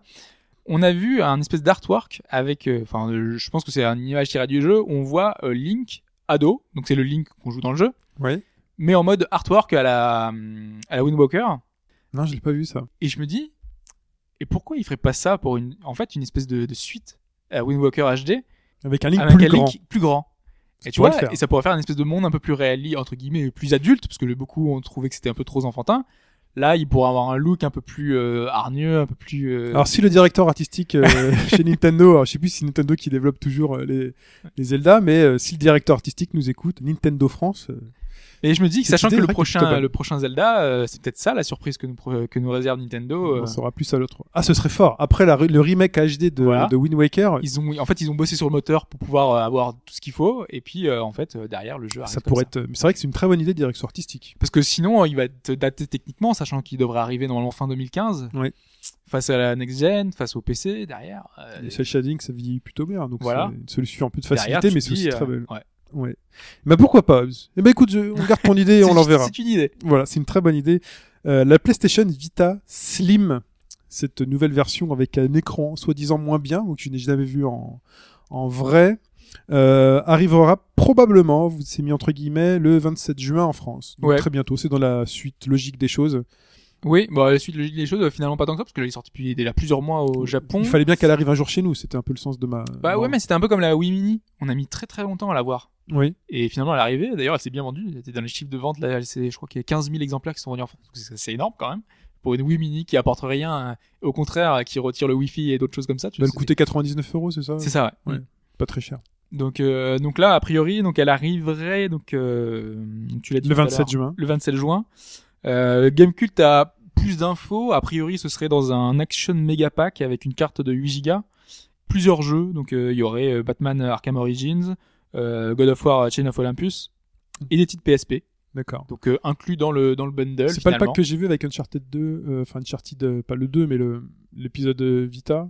A Ah, priori un non, autre pack. mais euh, voilà. Donc derrière il y a, y tellement de packs sur cette console qu'on s'y perd. Ouais, mais là, ça donc sera vraiment avec la nouvelle, euh, avec la nouvelle qui est plus petite, plus légère.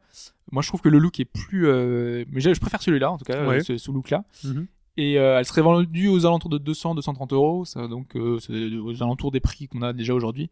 Ça peut être un pack intéressant pour essayer de euh, redonner un petit élan en France euh, à la console. Ça permet de baisser un peu les coûts aussi pour Sony, Ouais. pour éventuellement l'introduire dans un pack PS4. Ça, bon. Stay tuned. on continue toujours sur les, les consoles avec cette fameuse console, la Retro N5. Alors, je sais plus comment on prononce. On peut dire Retron, Retron 5, la Retron 5. Moi, j'aime bien La dire Ret- rétron. la Retron 5. Bah oui. Moi, j'aime bien dire, fait euh, un truc qui sert à rien, quoi. j'aime bien dire Retro N5, moi, parce qu'il y a Retro et ensuite numéro 5. Euh, la Retro N5 est disponible aux US euh, depuis euh, quelques jours. Elle est, elle est envoyée. euh, elle était en C'est un peu l'arlésienne, hein, quand même. Hein. L'Arlésienne Depuis des temps, années, depuis des années, Ouais. elle était annoncée pour avril, donc là on est en mai, donc elle est dispo aux US, ils la vendent 140 dollars. Elle permet de jouer, alors NES, Super NES, Mega Drive, Game Boy, Game Boy Color, Game Boy Advance, tous avec des ports euh, cartouches dédiés. Il y a une manette avec en Bluetooth, mais on peut brancher euh, les manettes d'origine des consoles quand elles sont pas portables dessus. Donc on va enfin pouvoir voir ce qu'elle a dans le ventre. Je suis content parce que ça permet d'avoir une espèce de truc un peu all-in-one, all-in-one euh, et d'éviter de multiplier les consoles On a et de les de abîmer. la... 140 Jusqu'à dollars. maintenant, il est à 140 dollars. 140 dollars. Ça pique un peu. hein, ouais. Ça pique un peu, mais il y a un port HDMI, ça permet de le brancher sur sa belle télé, Ouais. d'avoir un petit peu d'upscale. Mais bon, on verra, euh, on verra ce que ça donne. Et je te laisse Hobbs nous parler de Shroud of the Avatar, épisode 74. Épisode 74, puisque, comme on le dit souvent, euh, Lord British est- n'est pas avare de, de mails, hein, euh, continue à nous en envoyer régulièrement toutes les semaines.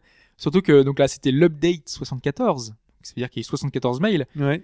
Euh, sachant qu'entre temps, on nous envoie quand même des mails pour nous dire euh, oui, telle avancée sur telle chose, telle autre chose. Donc il y a comme une communication assez importante quand on a backé le jeu ou quand on est abonné à la newsletter de, de Shroud of the Avatar. Euh, et c'est pas forcément pour me déplaire parce qu'il y a quand même pas mal de choses qui sont un peu annoncées chaque fois. Euh, deux genres de choses des fois qui nous servent pas à grand chose. Par exemple que cette semaine Lord British a fait un pique-nique avec des fans et donc euh, Wow. Ils étaient euh, voilà près d'un lac et euh, ils étaient déguisés encore euh, en truc médiéval. euh. Et nous vous remercions pour l'argent euh, du Kickstarter, ça nous a permis d'acheter des tomates Ah, en et général, des c'est avec des fans, c'est tu vois, c'est un peu le truc un petit peu convivial euh, qui qui font euh, tout autour de ça, sachant que Lord British aussi euh, aime beaucoup cette ambiance ce- parce qu'on sait qu'il a un château, qu'il qu'il organise des soirées euh, costumées, voilà, il y a, il y a toute un- une mythologie autour de Lord British, voilà, il, Il fait faut- des soirées dans des châteaux? il fait des soirées dans les châteaux. Oh, c'est intéressant. Et donc là, euh, dans la dernière mise à jour, de, ce Shroud of the Avatar, il y a deux, euh, choses qui ont été ajoutées. Donc euh, il y a notamment l'ajout du narrateur de l'intro d'Ultima Online qui va être de retour. Donc un- une voix, un cast qui va être là pour montrer qu'il y a un héritage derrière de- d'Ultima qui est toujours présent, qui est bel et bien là, hein, puisqu'on sait déjà pareil que la bande son sera réalisée par le, le même musicien que, que, que les Ultima. Voilà, il y a Mhm. derrière, on sent qu'ils veulent faire euh, quelque chose qui soit euh, pour les fans d'Ultima. Et l'autre point, c'est qu'il y a eu une amélioration graphique sur cette euh, sur ce patch-là, sachant que je l'avais déjà dit, le jeu était graphiquement extrêmement, enfin, vraiment techniquement très très faible. Euh, une production euh, digne d'il y a 15 ans, quoi. C'est le truc euh, vraiment euh, vrai- graphiquement pas très réussi. Et Le, budget, me- tu te souviens du budget du jeu? Enfin un peu plus d'un million je crois un million cinq euh, sachant que depuis ils ont encore levé des fonds euh, parce qu'on peut encore faire des dons via PayPal euh, voilà donc euh, il y a quand même De toute façon, je compte sur toi pour être assez critique sur le, parce que il faudra pas qu'il se rate avec 74 mails. Il va pas Ah falloir ouais. qu'il se rate. hein. Euh, mais euh, mais ce qu'il y a c'est que se, se poser la question et moi je me pose toujours la question c'est est-ce que je peux prendre du plaisir sur un jeu qui sera aussi daté? Logiquement oui parce que je, je peux encore jouer facilement à des jeux rétro mais quand c'est un jeu moderne est-ce que derrière il y a quand même pas des limitations? Est-ce que c'est pas un peu du foutage de gueule? Sachant que derrière normalement les indés quand ils ont un jeu qui est un peu techniquement à la ramasse en général ce qu'ils font c'est que ils prennent un- une direction artistique ils prennent un style. Euh, bah, soit ils font du cel shading soit ils font un petit look rétro euh, Oui. bien dans, dans l'esprit. Un truc qui vieillit pas, quoi. voilà un truc qui ne jurera pas aujourd'hui et qui en général qui est un petit peu euh, vintage mais euh, pas trop Là, on est dans le vintage total. là, on est dans le pur esprit de l'époque. Ça donne un style. C'est ça, pour le coup, euh, du coup, tu te dis, euh, j'ai jamais retrouvé cet esprit-là. Là, t'es vraiment dans l'esprit moyenâgeux, euh, De l'informatique. d'Ultima, euh, de l'ère moyenâgeux, ouais. Moyen-Âge de l'informatique. Mais, mais moi, je me pose toujours la question et je me dis, est-ce que je vais réussir à passer outre Donc, euh, je me pose la question, mais De toute façon, t'as déjà payé. Mais ouais, mais mais voilà, c'est quand même pas un jeu qui mise sur les graphismes, on le sait. On, derrière, c'est un travail énorme sur l'univers, sur euh, le background, sur la, façon dont on va pouvoir parler au personnage, de vivre ta propre aventure. C'est c'est c'est tout ça Ultima, et donc euh, on devrait retrouver tout ça. Mais bon, euh, justement dans cette update graphique, il y a plein de questions qui peuvent être posées, sachant que le jeu est vraiment plus beau. Il y a un vrai gap euh, par rapport à ce qu'il y avait avant. Et on peut dire, sachant que le jeu est encore en développement et qu'il n'arrive pas avant la fin de l'année, qu'il y aura encore des mises à jour graphiques. Donc peut-être que d'ici là, le jeu sera fantastique euh, graphiquement. Ok. Mais j'y crois pas trop. hein. Moi non Bah, c'est du boulot, hein. Ils vont pas dépenser des masses de thunes là-dedans. Voilà, euh, vaut mieux qu'ils mettent des sous dans Ouais. des choses un peu plus euh, terre à terre au niveau du scénario et d'autres idées que, que là-dedans. L'annihilation de la planète. Ouais, j'avais fait un, un retour complet dans un dernier un podcast il y a peut-être six mois. Parce que euh, j'ai déjà dit souvent que Total Annihilation c'est mon jeu préféré de tous les temps de Oui. l'univers de l'humanité? et, et donc Faut- quand Faudra noter, hein. C'est comme Pipo, faudra noter les nombres de fois où vous dites ça, les gars. ah non, il y, a, y a rien d'autre au-dessus. Hein. euh, Ok. c'est c'est ferme et définitif. Et derrière, il y avait eu donc euh, bah, donc euh, une espèce de descente aux enfers des, des développeurs donc de KF Dog, de euh, Chris Taylor qui s'était occupé du jeu. On avait eu Supreme Commander, mais donc du coup ils ont été rachetés. Voilà, avec toute une histoire. Et d'anciens développeurs de KF Dog s'étaient reformés pour faire ce Planetary Annihilation avec énormément de promesses.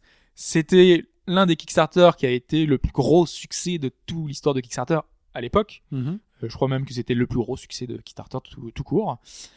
Et, et donc il y avait énormément de promesses parce que ils voulaient faire Total Annihilation, le même, reprendre exactement les mêmes mécaniques, mais dans un, une dimension plus globale parce qu'on pouvait coloniser des planètes. On pouvait, euh, avant ça se, planait- ça se passait sur une planète, Ouais. Là, tu peux euh, envoyer des satellites, tu peux euh, envoyer des missiles intergalactiques, tu peux coloniser d'autres d'autres planètes avec différents environnements, une planète de lave, une planète rocheuse. Et ça a donné envie, ça donnait vraiment envie. Sauf que dans ma preview que j'avais fait à l'époque, puisque moi j'ai payé plein pot beaucoup, très très cher pour que ça marche, et je, je pouvais pas donner plus, moi. Euh, donné. Eu- donné mon, mon compte, mon compte en banque. Et donc j'avais accès euh, très très tôt au jeu et euh, malheureusement c'était une énorme déception sachant que le jeu quasiment c'était Total Annihilation bis sans le charme parce que derrière graphiquement c'était très laid euh, l'apport de la de cette dimension galactique ça faisait que les planètes étaient rondes et quand tu te balades sur un truc à la Mario Galaxy sur une planète c'est super complexe à gérer parce que tu vois Mhm. pas tes ennemis arriver t'as plus de minimap. Donc du coup tu sais plus où est-ce que tes ennemis arrivent. Ça remet tout en question et cette dimension là je l'avais pas vraiment digérée. Et pour moi en plus il y avait pas de, de mode solo prévu. C'était euh, une énorme déception. Depuis ils ont fait des ajouts. Il y avait aussi le côté euh, il y avait qu'une seule race. Ils ont fait ouais mais non euh, vous verrez ça sert à rien d'avoir 15 000 races. Hmm. Et euh, finalement les retours des gens euh, tous les, les échos négatifs entre guillemets qu'ils ont eu il y en a eu pas mal de positifs hein, mais il y avait pas mal de choses qui étaient reprochées au, c'est toujours de l'alpha, hein. euh, de la bêta, oui, alpha, bêta. bêta, euh, là, on était en, là, on est en pleine bêta. Mm. Et ben, tous ces retours-là ont été écoutés. Donc derrière, il y a eu un scénario qui a été écrit. Ils vous ont Derrière, entendu. ils nous ont entendus. Derrière, ils ont créé différents commanders. Et là, cette semaine est arrivé le dernier stretch goal qui était euh, donc à 2 millions et quelques à l'époque dans le Kickstarter, le Galactic War. le Galactic War, qui est un mode solo. Donc ça fait du bien pour moi qui n'aime pas jouer que contre les ennemis et que contre un, un adversaire C'est humain. bien, t'as du courage parce que tu persistes, euh, t'attends les. Moi, ça m'aurait découragé. Moi, d'une première version euh, foirée euh, comme ça, j'aurais dit, bah, j'y retourne plus, quoi. Bah, et du coup, moi, je, me- je me suis quand même laissé tenter parce que je me suis dit quand Parce même, que payé beaucoup. je vais leur laisser une, chance quand même. Ouais, c'est vrai aussi. payé beaucoup. Et, euh, et du coup, dans cette version-là, le Galactic War, en fait, c'est un, un peu comme euh, le jeu qu'on avait eu euh, euh, FTL. Ouais. Donc, on a fait une espèce de, de galaxie. On est sur donc c'est une vue, une espèce de, de grande map intergalactique. Hein. On- donc on débute sur une planète. Et sauf que notre commander, parce que donc, le, dans, dans, dans ce jeu-là, on, on dirige un commander, peut construire normalement une cinquantaine de, enfin plusieurs bâtiments, des unités, plein plein de choses. Sauf que là, dès le début, il est très limité. Il a très peu de technologie avec lui, donc il peut faire que quelque, que quelque chose. Et l'intérêt de ce mode-là, c'est que tu vas devoir faire des choix, donc tu vas te téléporter, en fait, tu vas faire des voyages spatiaux vers d'autres planètes, donc tu as des choix, hein, tu peux aller à gauche, à droite, des fois tu as plusieurs embranchements, donc euh, tu te balades dans cet univers, et sur chaque planète, euh, chaque saut que tu vas faire euh, galactique, tu vas arriver sur une planète, soit t'es attaqué, soit tu peux récupérer une nouvelle technologie en scannant la planète. En fait, t'as des mini événements qui se passent comme ça dans cette euh, dans cette euh, mini euh, univers. Et c'est super plaisant, sachant que chaque bataille va t'apporter de nouvelles technologies, va t'apporter de nouveaux bâtiments, va t'apporter des bonus. Par exemple, euh, enfin moi j'ai pas, je suis pas encore très très loin, j'ai juste testé pour l'instant le mode pour voir s'il y avait vraiment un intérêt. Mhm. Euh, j'ai eu un bonus qui me permettait d'avoir plus 40% de- d'énergie et de métal, qui sont les ressources du jeu. Donc du coup, mais à chaque fois que je, je vais récupérer de ces ressources-là, je vais avoir plus 40% de bonus, ce qui est assez énorme et ce qui va Oui. me donner un plus non négligeable face à mes adversaires.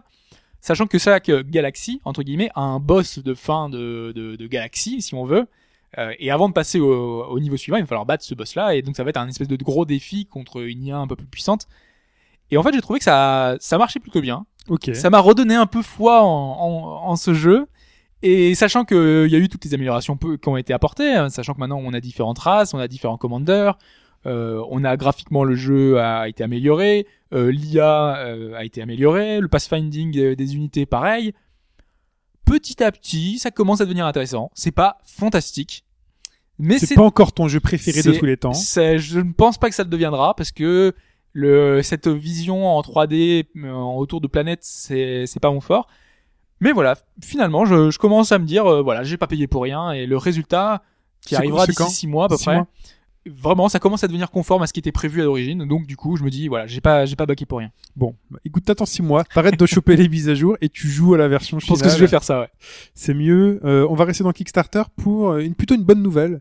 Alors moi, je suis pas fan de Kickstarter, comme tu le sais. Je j'ai- j'aime pas trop le principe de payer pour un truc qu'on n'a pas, mais il y a quand même une bonne nouvelle, c'est que euh, Amplitude euh, a été kickstarté. Alors Amplitude, qu'est-ce que c'est? Euh, C'était le projet de ceux qui font des musiques là, de Rock Band, c'est ça? De Rock Band et de premièrement Guitar Hero, Oui. donc Harmonix. Ça. Donc en 2002, le Real Madrid remportait la Ligue des Champions. en 2003, Amplitude sortait. En 2014, le Real Madrid gagne la Ligue des Champions. Et donc, euh, peut-être en 2015, 2015 amplitude. Amplitude sortira en remake. Donc, euh, Amplitude, c'était la suite de Frequency. Je suis plutôt content puisque j'avais beaucoup joué, moi, à Frequency. C'était en 2001 sur PlayStation 2 et le principe, c'était que vous aviez plusieurs pistes musicales. C'est un jeu musical qui se jouait à trois touches. Gauche, milieu, droite. Donc, il fallait enchaîner exactement comme dans un Guitar Hero. hein. C'est le, studio qui a créé Guitar Hero, Harmonix. Et c'est le studio qui a, qui la maîtrise de la chose. D'ailleurs, quand ils se sont fait un peu jeter, donc c'était d'Activision, ils ont créé Rock Band et la référence du jeu de musique a été Rock Band. J'avais acheté Guitar Hero dès le jour où, le jour 1. C'était sorti sur PS2, il fait Harmonix, Amplitude, Frequency. Et donc, j'ai pas, j'ai moins joué à Amplitude puisque ça reprenait un peu le principe de Frequency. Vous avez plusieurs pistes qui composent votre musique et vous jouez, vous devez jouer une séquence d'une piste pour la valider et faire en sorte qu'elle euh, joue en continu et switcher de piste avec euh, les touches de gâchette. Donc là, on a un super remake HD qui arrive sur euh, donc les consoles puissantes peut-être ou les PC. Je sais pas, je sais plus quelle quelle, plateforme est concernée, mais en tout cas, ça arrive et c'est un c'est donc c'était un objectif de 750 000 dollars. Ils en ont eu 844 et pas d'online puisqu'ils avaient mis un stretch goal online à 1 million 125 000 dollars. Enfin, je trouve que le budget est plutôt élevé pour ce genre de jeu. Euh, complètement. Enfin, moi, je sais que je suis pas du tout client, donc euh, c'est- plutôt. euh, T'aimes pas les jeux musicaux? Ou... C'est pas que je suis pas allé. Enfin, là, pour le coup, je vois pas trop l'intérêt de jouer à un jeu musical comme ça, sachant. Enfin, tu vois, autant en Rock Band ou, ou Guitar Hero, il y a, y a intérêt, tu t'essayes de mimer plus ou moins le, le- la chose. T'as l'impression de t'y croire, alors que là, c'est juste appuyer sur des, des trucs en rythme. C'est le rythme. En fait, c'était là avant. C'est-à-dire que avant les trucs de guitare, on a eu. euh, Ouais, mais tu vois, ça. je préfère un Beatmania par exemple, qui Oui. est beaucoup plus frénétique et moi, je, je préfère. ce- C'est très frénétique, hein, mais ça a trois touches. Ce qui fait que le, le fait d'avoir trois touches, ça permet. Donc moi qui suis un peu un handicapé quand il y a vraiment trop de touches. Quand je joue un peu de musique, par exemple, je préfère m'arrêter à cinq touches. Alors qu'on peut aller jusqu'à neuf, Oui, euh, rajouter les deux de chaque côté. Là, ça commence vraiment à me perdre. Donc là, à trois touches, ça permet d'avoir vraiment des séquences assez frénétiques et un espèce, une espèce de petite jubilation à se dire, ok, j'ai trois touches et j'arrive moi à faire les choses de manière plus en plus automatique et switcher parce que c'est trois touches, mais on switch aussi de, de pistes. Donc là, le plaisir était là, le plaisir est là et euh, vraiment amplitude. Je, je regarderai ça de. Non, j'ai pas donné de sous. Je suis très content que des gens l'aient fait, que le projet existe, mais je suis assez contre euh, payer des choses euh, avant de les avoir. Donc ça sort, je ne sais pas quand, bientôt. Euh, Halo, Halo Hobbs, Spartan Assault, Ouais, parce qu'en fait cette semaine, euh, le- c'était les soldes de d'Humble. euh, Bundle, le Humble pas. Humble Bundle, c'était le Humble Store finalement. Oui. Euh, c'est la- l'annexe de des Humble Bundle, hein, parce qu'à l'origine il y avait juste les Humble Bundle. Ensuite, on a eu les Humble Store qui permettaient de vendre, enfin les indés, d'avoir un espèce de- d'endroit où vendre leurs jeux moins cher. C'est toujours sur le site Humble Bundle. C'est les Ouais. onglets là qu'on voit Humble ça. Bundle, Humble Store. Exactement. Et donc cette semaine, c'était les soldes. Et dans ces soldes-là, j'ai repéré Halo qui me faisait de l'œil euh, pendant longtemps, mais les critiques étaient assez mitigées, donc je me disais, à 5 euros, c'est cher, à 1 euro, on y va, Banco. banco. Et finalement, même à 1 euro, je suis pas super convaincu.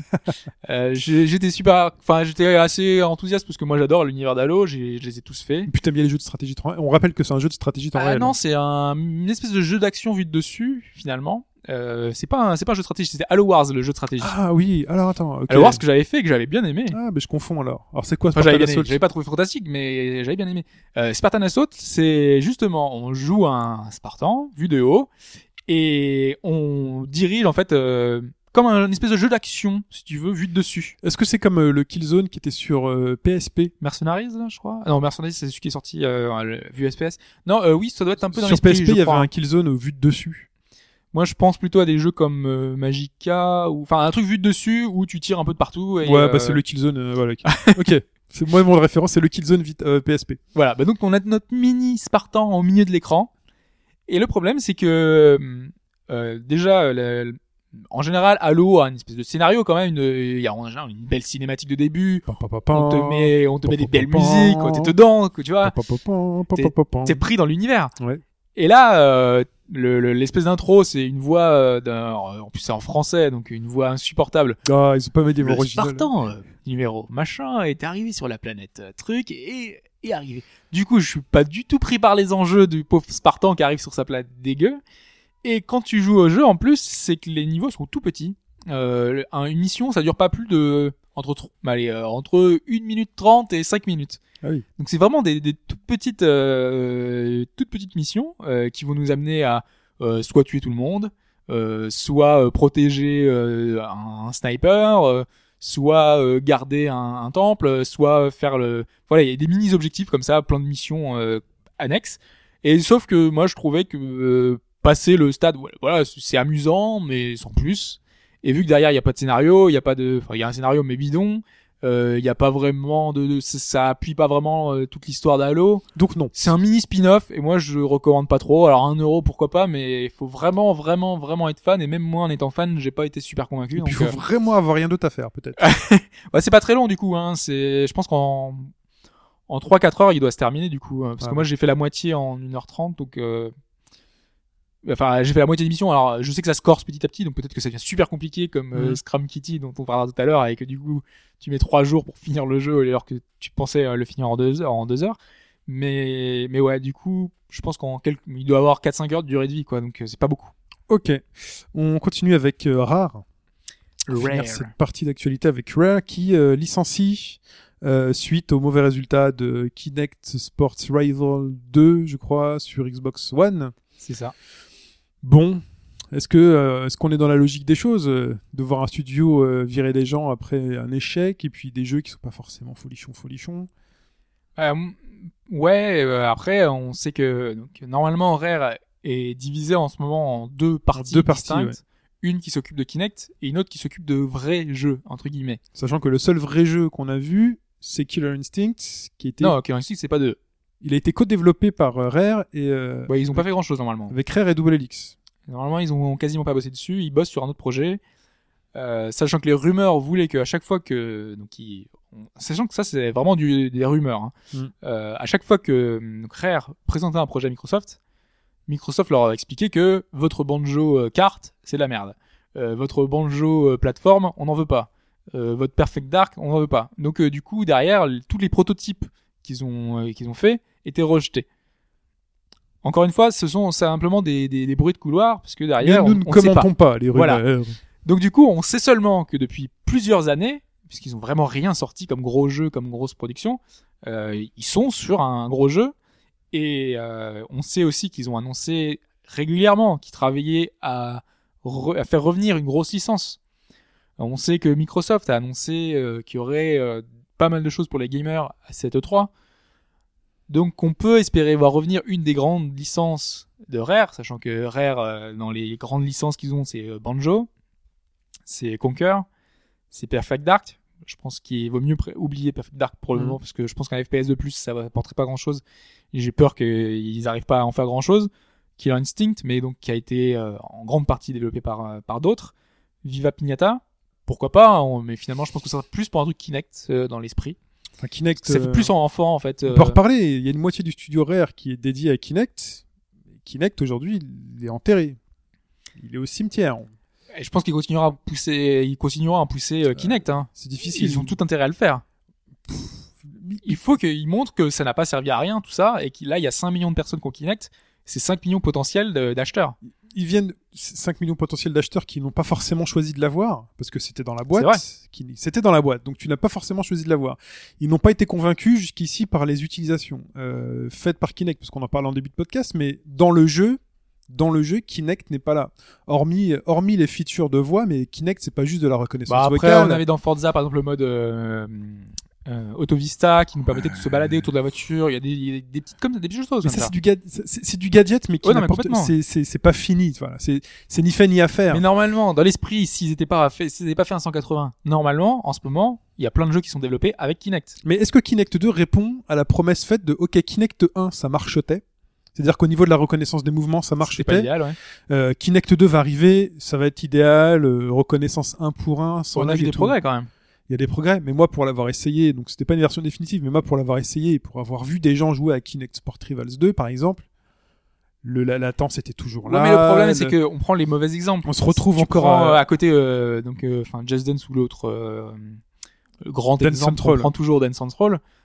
Il y a pas de latence, euh, ça marche très bien. Il y a Enfin, pas de latence, mais c'est très, Il n'y a très- pas de latence parce que le, le jeu ne retranscrit pas ce qu'on fait. Le, on oui, mais imite ce qui est fait à l'écran. C'est pensé pour, justement. Il Tout faut que le jeu soit pensé pour. Et justement, normalement, les jeux qui, ont, qui sont en développement depuis quelques années, normalement, avec l'idée que Kinect ne sera pas séparé de sa console, puisque Microsoft l'a martelé pendant longtemps, ça devrait pas arriver, et finalement, c'est arrivé.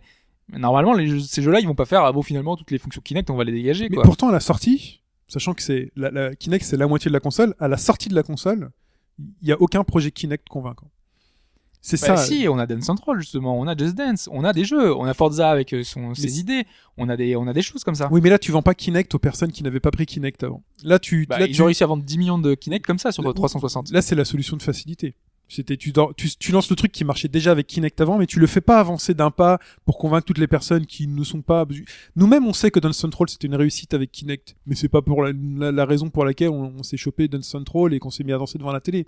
Nous, ce pour qu'on a, certains si quand même. mais pour ça- enfin, ça reste un jeu de danse. partie, C'est oui. l'évolution du jeu de danse. C'était les fans des jeux de danse. Et les jeux de danse sont les jeux qui se vendent quasiment le plus. C'est des grosses licences finalement les jeux musicaux. Ouais, je sais pas. Pour moi, c'est pas suffisant. Pour moi, ils sont pas rentrés dans la strate du jeu tel que tel que nous on l'entend. Euh, alors, il y avait une, une- un essai avec le fameux Child of Light, non, euh, Child Child of, euh, Eden, Eden. pardon, qui a priori était plutôt réussi, même si je l'avais pas moi-même essayé. J'avais pas Kinect. J'avais pas, pas le bon salon pour Kinect. Mais Kinect, j'ai vraiment Ça a l'impression été que amélioré ça par exemple. ça a été amélioré, mais il faut avoir la console. La console était chère. Oui, non mais là on expliquait justement que ça fait six mois qu'elle est là. l'idée, enfin euh, ça, ça empêchera pas Rare de faire des jeux Kinect, euh, Sauf- de continuer à le faire. Sauf que là, Kinect, on va pas se mentir, on en parlait la, la- la semaine dernière. Microsoft vient lui foutre un gros coup de pied au cul et l'a l'a foutu au fond du trou. Mais non, pour moi c'est juste pour dire, euh, voilà, on, on a besoin d'être compétitif, donc on est obligé de faire ça.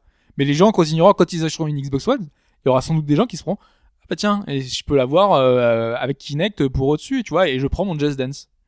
Pourquoi pas? Mais les personnes qui ont donc type Rare, Rare ne fait pas de jeux de danse.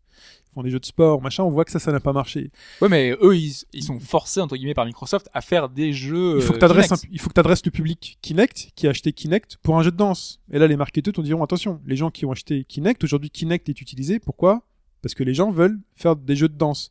Mais c'est pas que ça justement. Et le marché, bah, quoi d'autre? Bah, euh, Kinectimals euh, et ces jeux-là, on se sont bien vendus, hein, vraiment. Il y a eu leur marché. Mais si, pour les enfants, ça marchait très bien. Ouais, je suis pas convaincu. Mais d'accord, d'accord, il s'est bien vendu, mais, Mais je- ce que, ce que je veux pour dire moi, ça là, suffit pas à donner une légitimité à Kinect. Mais c'est le but, c'est c'est de montrer que euh, derrière, euh, on peut proposer quelque chose. euh, et Microsoft veut montrer que c'est pas euh, c'est pas un périphérique qui sert à rien. Donc Ils le, ils, le sont foutent obligés, c'est leur studio à eux. ils Rare. le foutent à la poubelle. Ils l'ont foutu à la poubelle. Ils l'ont, pour moi, c'est enterré. Ah, mais moi aussi, pour moi aussi. c'est Mais enterré. je veux dire, ça va pas faire que Microsoft va renoncer pour autant. Ils vont pas se dire, euh, T'as voilà. toute une moitié de studio là qui licencie. D'ailleurs, t'as toute une moitié de studio qui était dédiée à ce périphérique. Là, Ouais. ils, se, ils, se, ils, se, sont- ils se mangent un gros doigt d'honneur de la part de leur maison mère en disant bah le, le périphérique sur lequel la moitié de votre studio bosse, on a décidé de ne pas le pérenniser parce qu'on a changé de, de, Sauf de que de ces direction. jeux-là n'ont pas été, euh, c'est pas Rare qui s'est dit, euh, sachant que dans les personnes, euh, donc entre guillemets euh, virées, donc euh, il y a 20 personnes, euh, c'est des personnes, des vétérans dans l'industrie qui ont bossé sur Donkey Kong Country, Ouais. sur Banjo Kazooie, sur Viva, Viva. Donc c'est des, des, des, des, anciens, des, des gens qui avaient de la légitimi- légitimité.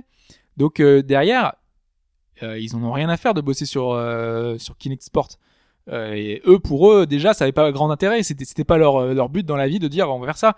C'est Microsoft qui leur avait dit nous, ce qu'on voudrait, c'est que vous fassiez un jeu Kinect. Mhm. Voici, euh, grosso modo, le, le- un petit peu le cahier des charges, euh, ce sur quoi on veut aller. Et tu penses que c'est porteur encore aujourd'hui un Banjo Kazooie, euh, un Conquer Bah, L'aura qui que Rare bénéficie encore aujourd'hui, elle, a je pense. euh, elle a un peu pris dans l'aile, non Depuis les Ah bah années. oui, complètement. euh, Mais euh, malgré tout, euh, il y a quand même, si on leur dit derrière, euh, s'ils arrivent à faire un jeu de qualité, il y aura une, une- un boom, euh, justement une explosion. Un côté, euh, tout le monde va dire, bah, voilà, ils ont réussi à refaire bah, comme pour avant. moi, ils sont déjà morts en fait. Ce studio-là, pour moi, est déjà. euh, Enfin, ils ont eu les années là pour essayer de faire un truc bien. Donc, il y a un Banjo Kazooie qui est sorti. Il eu, je sais pas s'il a eu un succès d'estime ou pas, je me souviens plus. C'est un, un oui, c'était un bon jeu sans un jeu sympathique. Voilà. Ils ont eu les années pour faire un bon jeu, pour ils l'ont pas fait. Et le problème, c'est que derrière, euh, ils ont été rachetés alors qu'ils développaient entre temps des, des choses euh, à côté. Euh, ces, ces projets qui ont dû être avortés. Du coup, ils ont fait des projets qui étaient à court terme, genre euh, caméo, enfin euh, Ouais. des jeux qui étaient pas vraiment terribles. C'est difficile, je pense, pour un studio de sortir quand ils sont dans une, une spirale comme ça de jeux moyens.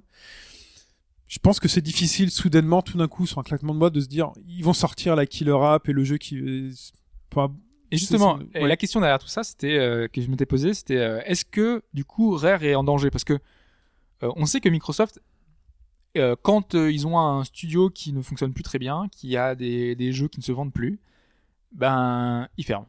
C'est simple. Là, le euh, nom est fort quand même, Rare. C'est un peu comme Atari où à chaque fois on se dit mais tiens, ils sont encore vivants? Non, non, ils sont encore, ils sont encore là, ils ont quelques licences. Je pense que Rare restera vivant parce qu'ils ont quelques licences.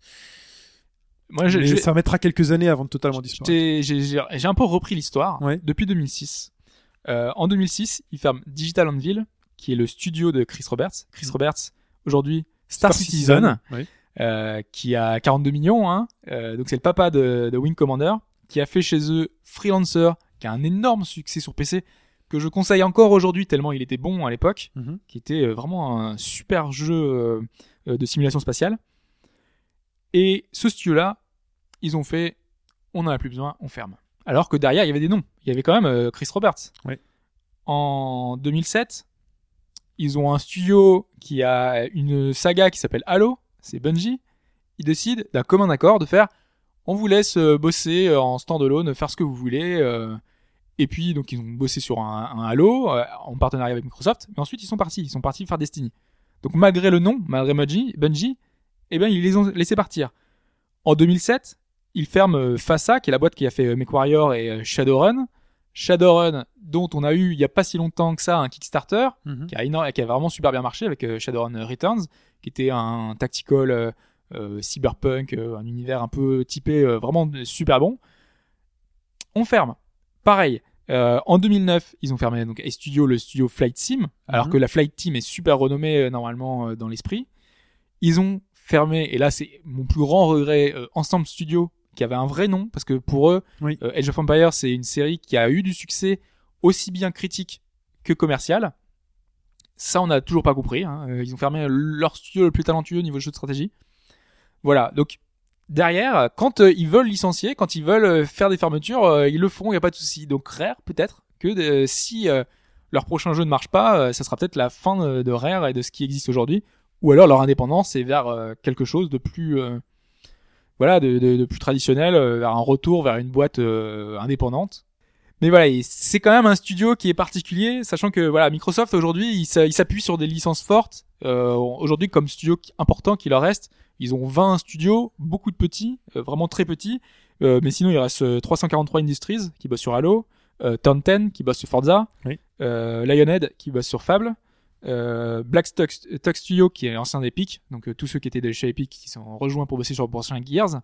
Donc euh, du coup là c'est les grosses licences, hein, Halo, Fable, Forza, Gears, les grosses machines de guerre. Dès que c'est comme ça, on garde. Donc Par il est contre, temps de faire petits- rares. Effectivement, vu comme ça, c'est vrai que les licences sont plus très fortes. De toute façon, les licences ne meurent pas, les licences sont revendues, euh, ou alors un jour elles reviennent sur Kickstarter avec un autre nom. très bien.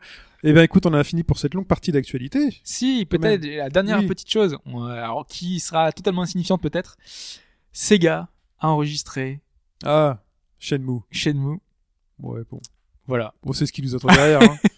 un jeu mobile. Oui, un jeu de cartes, un jeu mobile, un jeu de dés, un pachinko. Pachinko. euh, Mais t'inquiète. voilà. Peut-être l'espoir, le 3 dans 3 semaines. Faut rêver là un peu. Alors, pour moi, c'est impossible.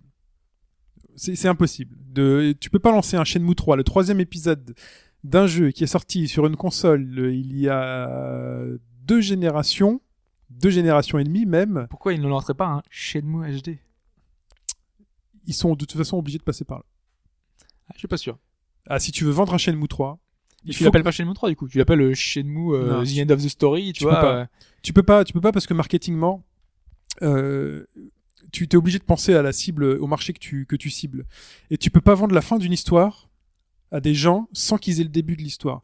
Et entre le moment où est sorti euh, Shenmue euh, 1 et 2 et aujourd'hui, Il y a beaucoup de temps qui s'est passé. il y a ouais. beaucoup de temps qui s'est passé. Et comment tu vends aux gens la fin d'une histoire euh, toutes ces personnes qui sont arrivées dans le jeu vidéo aujourd'hui en leur disant tenez le, si vous voulez voir le début de l'histoire allez vous débrouiller une Dreamcast dans une solderie Mais je sais pas si et tu les te- deux premiers épisodes souviens, euh, Yu Suzuki avait révélé son espèce de plan, euh, puisque dès l'origine, euh, il avait expliqué que c'était une, euh, enfin, un scénario en 7, épisodes normalement, donc normalement il doit y avoir beaucoup de Shenmue, euh, et qu'on avait vu seulement les deux premiers chapitres de toute son histoire. Mais, je suis d'accord Donc en fait, on a vu tellement peu que il peut le résumer en, en je sais pas un bouquin, une vidéo, quelque chose de finalement d'anecdotique, envie juste de- pour dire euh, est-ce que non, son mais- père est mort Non, euh, non. et voilà, il s'est passé telle chose ensuite. mais non parce que Shenmue 1 tu le résumes pas en deux minutes ils l'ont fait dans Shenmue Ouais. 2 mais ça, ça, se- ça se vit c'est à dire que cette, ce visite cette visite de la ville tu peux pas Mais ouais, mais tu dis euh, justement, il y a pas, on n'aura Ouais. pas tout ça.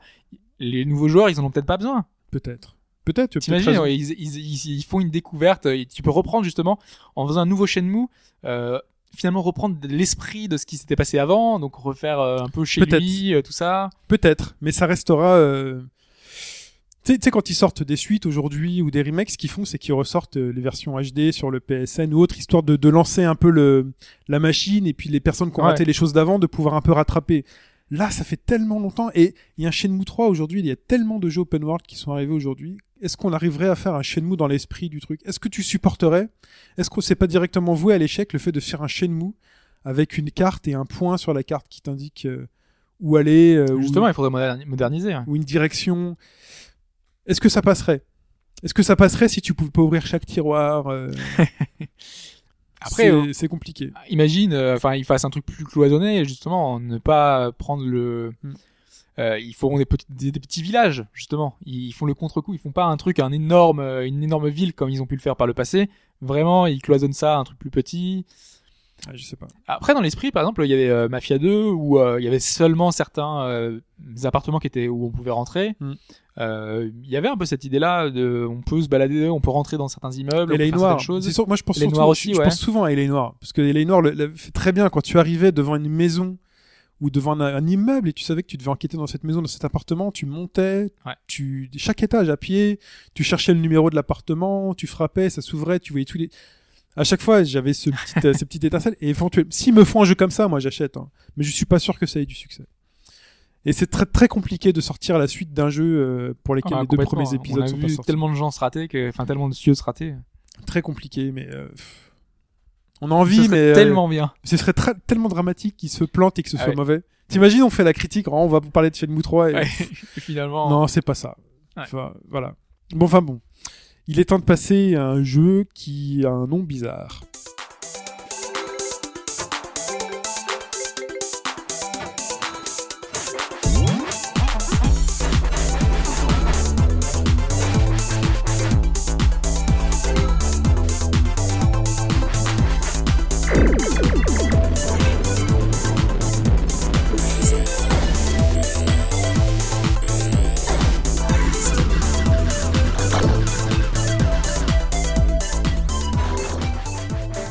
Scram Kitty and his buddy on rails. Alors, euh, Déjà, le jeu, il parle mal. Alors, c'est alors Il nom, c'est le euh, prénom, c'est ça?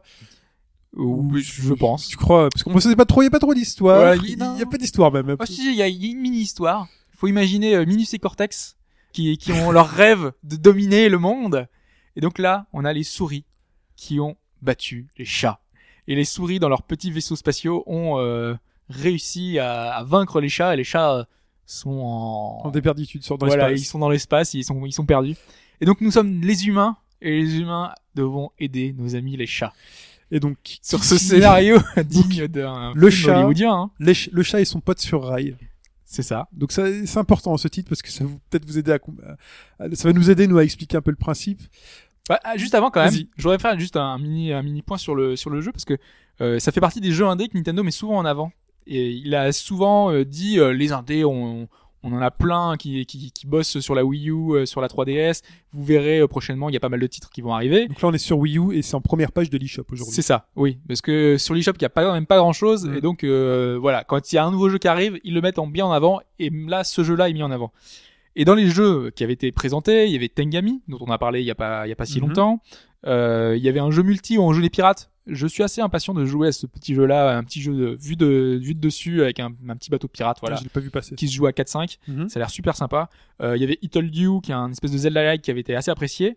Voilà, il y a plein de petits jeux indés comme ça qui sortent et qui sont plutôt réussis et globalement hein, tous ces jeux-là. Et donc le dernier né, c'est celui-là, c'est Scram Kitty and His Buddy on Rails, qui est sorti donc il y a deux semaines à peine et euh, et dont on attendait finalement de voir ce que ça pouvait donner, sachant que les promesses étaient intéressantes. Alors, le Comment Ça se joue? le principe, alors Buddy and Rails, vous êtes le Buddy and Rails, vous êtes le gars sur des rails et vous êtes dans une capsule ronde euh, qui euh, se déplace sur un rail. Il Ouais. faut voir en fait que ce rail, donc c'est un jeu vu de dessus. Ouais. Il faut voir en fait euh, un long rail qui fait différentes formes et différents chemins sur une espèce de base spatiale ou dans le ou dans le ciel, on sait pas trop. Enfin, les chats ont, des, ça, ont les- des scaphandres. pour, euh, on, est, on est un peu dans l'espace là. et donc vous êtes le buddy qui doit sauver les chats. Et vous, votre votre capsule ronde, une capsule qui ressemble un peu à celle de Freezer. Si on peut faire un vrai, parallèle, c'est un peu ça, ouais. si vous voulez imaginer, imaginez une capsule de Freezer Vue de dessus. vue de dessus. Euh, vous êtes accroché à un rail et donc cette capsule ronde Elle tourne et roule sur ce rail finalement comme une roue. Et on se déplace le long de ce euh, rail avec Et on se déplace avec une maniabilité très bizarre. Très bizarre. Parce que si le rail, donc imaginons que vous êtes le rail est tout droit devant vous de manière horizontale, il faut aller à droite ou à gauche, il va rouler. Mais si jamais ce rail commence à monter, à faire un arrondi, il va falloir indiquer la direction haut Voilà. en faisant Il l'arrondi faut pas avec le stick. continuer à dire avancer avec la flèche droite. Ouais, ouais. Non, ça va pas marcher. Il faut faire haut pour dire Voilà. je veux aller en haut. Donc Ouais. du coup, dès qu'il y a un tournant, et ben il faut faire haut, droite, haut, euh, bas, à gauche. Ça change constamment. Donc voilà, donc on s'y fait rapidement. Ouais. Il y a un deuxième aspect qui est donc euh, le saut. Vous pouvez sauter et donc vous décrocher de ce rail, euh, sachant que vous serez rattrapé par le rail parce qu'il y a une espèce de gravité qui se met en place.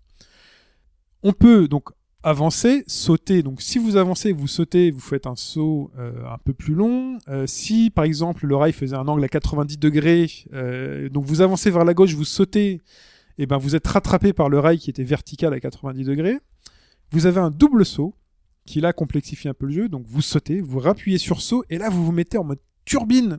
c'est ça, il autour de Vous êtes nous. en flamme et vous allez très très loin et vous êtes euh, soit rattrapé par la plateforme la plus proche dans la gravité, euh, soit en fait vous donnez une, une direction et là, vous partez dans un mouvement euh, concentrique. gravitation. de euh, gravitation. Si vous ne rattrapez aucun rail en ce moment-là, vous tombez dans perdu le dans l'espace. Et là, mais vous revenez au- là où vous étiez, euh, vous perdez un turbo, sachant que le turbo est euh, votre jauge de vie. Le turbo, c'est ce qui est accroché à votre capsule et qui vous permet de tourner et d'avoir de la puissance quand on fait un double saut. Ouais. Ça, c'est très important. Très très important. Parce que avant de rentrer vraiment dans les détails, Voilà. c'est quand même un pur jeu d'arcade. Le jeu, le scénario est super anecdotique. On est dans l'esprit des, de- de- Arcade plateforme puzzle. C'est euh, une espèce de- jeu. Euh, bah, alors, surtout qu'il y a un jeu de partie, enfin c'est shoot 'em up. Alors oui, c'est un shoot 'em up, Metroidvania plateforme. Voilà, on est dans un truc. euh, parce qu'au-delà du saut, il y a un autre aspect qui est le, euh, vous avez un, deux, deux pistolets, deux rayons laser c'est ça. qui vous permettent de tirer. Tirer sur quoi? Eh ben tirer sur des souris, puisque les souris sont les méchantes. Qui sont là dans leur petit vaisseau spatial. Voilà, qui volent. Donc, euh, il y a des souris très méchantes et des souris un peu plus faciles qui sont très mignonnes. des souris vertes. Des souris vertes. c'est vrai. Ça m'a fait marrer quand Au début, la première fois que je les ai vus, je me suis dit, mais qu'est-ce que c'est que ça? Et en fait, euh, c'est des souris souris. vertes. Euh, et euh, votre capsule, quand vous tirez, bah, vous tirez tout droit. Et donc là vient la difficulté, c'est-à-dire que vous avez à un moment donné, euh, au milieu des rails, euh, sur le, dans les espaces vides, euh, une sortie de souris qui ensuite, une fois qu'elles sortent de ce rond, euh, vont un peu partout. Et vous, pour leur tirer dessus, ben, vous tirez tout droit, perpendiculairement finalement avec le rail. Voilà, on tire toujours tout droit. Toujours tout droit. Et donc, si vous voulez viser que les souris tournent, eh ben, il faut vous déplacer sur le rail pour justement changer la perpendicu- perpendicularité du, du tir et donc vous mettre en face des souris. Et donc ça, c'est... C'est un euh, coup à prendre hein, parce que c'est super compliqué au début. C'est pas facile, c'est pas facile. Sachant que parfois il y a des souris, donc les super souris, celles qui sont les plus dures les à voir, là, les les généraux, voilà.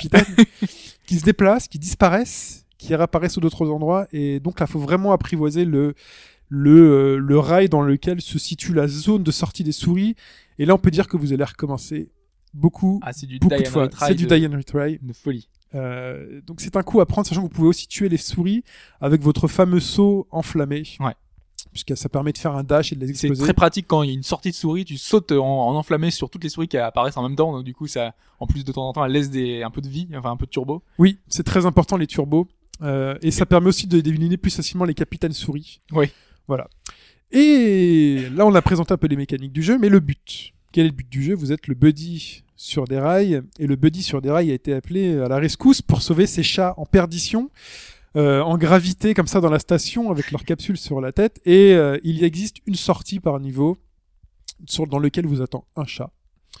Mais vous verrez vite que pour avancer d'un niveau à l'autre, euh, il faut débloquer euh, plusieurs chats, un peu comme un Mario ou un Mario 3D World. C'est ça, il y a plein de petites choses à débloquer dans le niveau, donc on a plein de, de- d'espèces de bonus qu'il faut récupérer si on veut libérer tous les chats du niveau. Tout à fait. Donc parfois de certains niveaux, donc comme 3D World, si vous voulez rentrer dans le château du boss, on dira bah, il faut X euh, étoiles. Les étoiles sont a priori des bonus dans les niveaux de Mario, mais elles sont utiles à avancer. Et ben là, les chats, euh, vous pouvez facilement en libérer un. Mais vous arriverez vite au niveau euh, 5, 6, 7, 7, euh, où on vous demandera euh, plus d'une dizaine de chats et vous vous rendrez compte que vous en avez libéré que 8. Il faut retourner dans les niveaux et libérer les autres chats qu'on n'a pas trouvé euh, la première fois. Voilà. Donc il y a plusieurs moyens de libérer les chats. Euh, le premier moyen, c'est le chat qui attend sagement à sa sortie. Voilà. C'est le plus facile. Le deuxième moyen, je dirais que c'est le plus facile, Andrew, tu veux me contredire ou pas. Vous avez des pièces d'or qui sont dissimulées dans le, dans le niveau, euh, donc des petits carrés jaunes qui s'attrapent euh, en, en faisant tout le parcours de rail, en fait, et en sautant, et voilà. Euh, quand vous avez les 100 pièces jaunes, enfin d'or, vous avez un chat, le chat porte-bonheur, je sais plus comment il l'appelle. C'est ça, le chat porte-bonheur. le ouais, chat porte-bonheur Ouais. qui, qui Et arrive. il attend, il a l'arrivée du coup. Voilà. Il Et du coup, qui se téléporte automatiquement à l'arrivée qui vous attend. Et, euh, Et cela dit, ouais, sur les niveaux un peu plus complexes, euh, elles sont assez retors. euh, c'est les... pas facile.